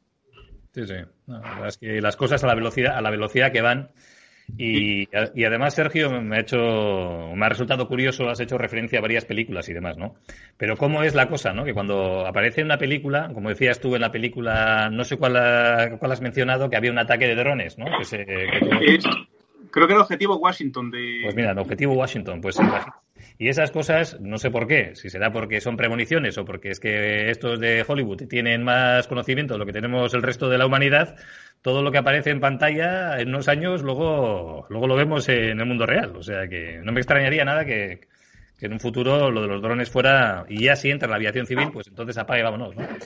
No sé si para mí. Yo no voy a entrar a, a, decir ahora si mejor o peor. A mí me daría mucho miedo, como decía Íñigo, que en la cabina de un avión no hubiera al menos un piloto y ya me parece poco un piloto porque siempre puede tener algún, en fin, algún problema y que hubiera dos me parecería lo, lo mínimo, ¿no? Pero vete tú a saber hacia, hacia dónde. Vete tú a saber, Íñigo, hacia dónde va esto. Yo, yo ahí eh, prefiero directamente no saber lo que hay. Porque muchas veces si sabes lo que hay te asustan más y todo. Bueno. O que mejor muchas veces no saber lo que tienes delante. Pues, pues eso. Ya verás es... cuando veas un piloto, pero resulta que es biónico. Y, eso, y está solo para que estés tú tranquilo. que hay allí. Eso. Uno que crees que se toma cubatas como tú, pero no. A saber. En fin, Darín, pues nada, Sergio, si te ha quedado algo, bueno, primero a cualquiera de vosotros, si os ha quedado, por supuesto, alguna pregunta en el tintero. Ah, que muy completito, la verdad. Pero no sé si Manuel no, no, no, ya, ya, ya nos ha contestado un montón de cosas. Eh, yo, creo que, yo creo que has hablado, Sergio, bien, ¿eh? Yo creo que has andado manejando, manejando líneas rojas y naranjas, pero yo creo que información ha habido. Y, en fin, si hay algún problema con alguna, que lo dudo, que no ha habido información de ese tipo tan, tan, tan sensible, yo creo, ¿eh? para nada. Y, y, sí que ha sido, desde luego, una, un programa introductorio a lo que son los drones muy, muy, muy completo. O sea que, por mi parte, desde luego, Sergio, por segunda vez ya. ¿eh? Muchísimas gracias. Espero que no sea la última. Muchas gracias, Cafete. Muchas gracias por haber venido. Nada, yo, como, como siempre he dicho, cuando, cuando queráis, eh, tanto como sea de vuelo de avioneta, de vuelo de drones, de control, de aviación de simulador, que ahora mismo la tengo un poco descuadrada, pero me estaba haciendo una cabina de F-18 en casa. Vaya. O sea que, que cuando queráis. Bueno, bueno, bueno, bueno, bueno, pues Sergio. a colaborar. Pues una tortilla de patata. la tengo un poco desarmada porque, eh, en fin, eh, yo soy un culo inquieto, la verdad que no sé si lo podéis ver, soy un culo muy, muy inquieto y hago una cabina, digo, no me gusta, voy a cambiarla. Hago otra, digo, no me gusta, voy a cambiarla. Y llevo ya, creo que llevo siete versiones de cabina, mi mujer es una santa. y, cada vez que intento eh, hacer algo es para intentar que ocupe menos, pero siempre consigo que ocupe más. Pero el, software, el DCS, ¿no, eh, Sergio? Sí, el tanto software... el DCS como el Explain, porque también me gusta de vez en cuando hacer de autobusero, como digo yo. Ajá. Y, eso, pero la verdad que eso, el Explain, eh, me han pasado muchas veces de ir al simulador del Harrier aquí en Rota y que quedasen los pilotos de Harrier diciendo, ¿y tú quién eres? Como, ¿Cómo llevas el Harrier así? DCS, DCS. Y decir, porque llevo mucho, muchas horas, muchas horas de vuelo con el, con el Harry, con el niño. Ahí Pero bueno. Ahí está. Pues para lo que queráis, eh, sabéis que me tenéis. Mientras que la Armada me deje, yo no tengo ningún inconveniente. Pues Sergio, un auténtico placer, ¿eh? y lo dicho, muchísimas gracias y que nos veremos en un futuro seguro. ¿eh? Y, hasta entonces, y, hasta entonces, que tengas suerte en todo y a ver si ya te dan la oportunidad de manejar el bicho, como dices tú, y así, no en el simulador, sino a manejarlo. ¿eh? si Dios quiere en junio, ya tengo el primer el primer vuelo. Que lo bueno de estar en operaciones es que yo puedo decir cuándo vuelo. Pues, pues eso es. Pues, oye, pues una cosa, avísanos, avísanos y entras en antena y lo, y charlamos hasta donde Ahí está. pues. pues nada, Sergio. Muchas gracias, Sergio. Un placer como siempre. Estamos. Hasta la próxima. Chao. Pues nada. En fin, yo creo que ha sido bastante, bastante yo creo que ha tocado bastantes, bastantes diferentes palos y muchas más cosas que las que yo tenía previstas que pudiera contar. al menos, Pablo, no sé si te ha parecido a ti eso también, pero yo creo que, que ha alargado a gusto. Sí, además, mm, a ver, yo no lo conocía el sistema, había leído muy pocas cosas y, la verdad es que me ha impresionado. Además, lo de, lo de inquietante, a ver, si está en buenas manos, ¿no? Pues, pero, pero la autonomía que tiene el cacharro ese, y, las capacidades que tiene. A ver, esa, esa, esa, esa, persistencia que tiene sobre la zona de la zona de vigilancia, no sé, me deja bastante, me deja bastante alucinado, ¿eh? 19 horas es una burrada, ¿eh? Es una burrada. 19 horas es una burrada. A mí, cuando ha dicho que, que, cuando entró en modo recuperación voló él solo hasta la costa irlandesa desde los Estados Unidos, digo, vale.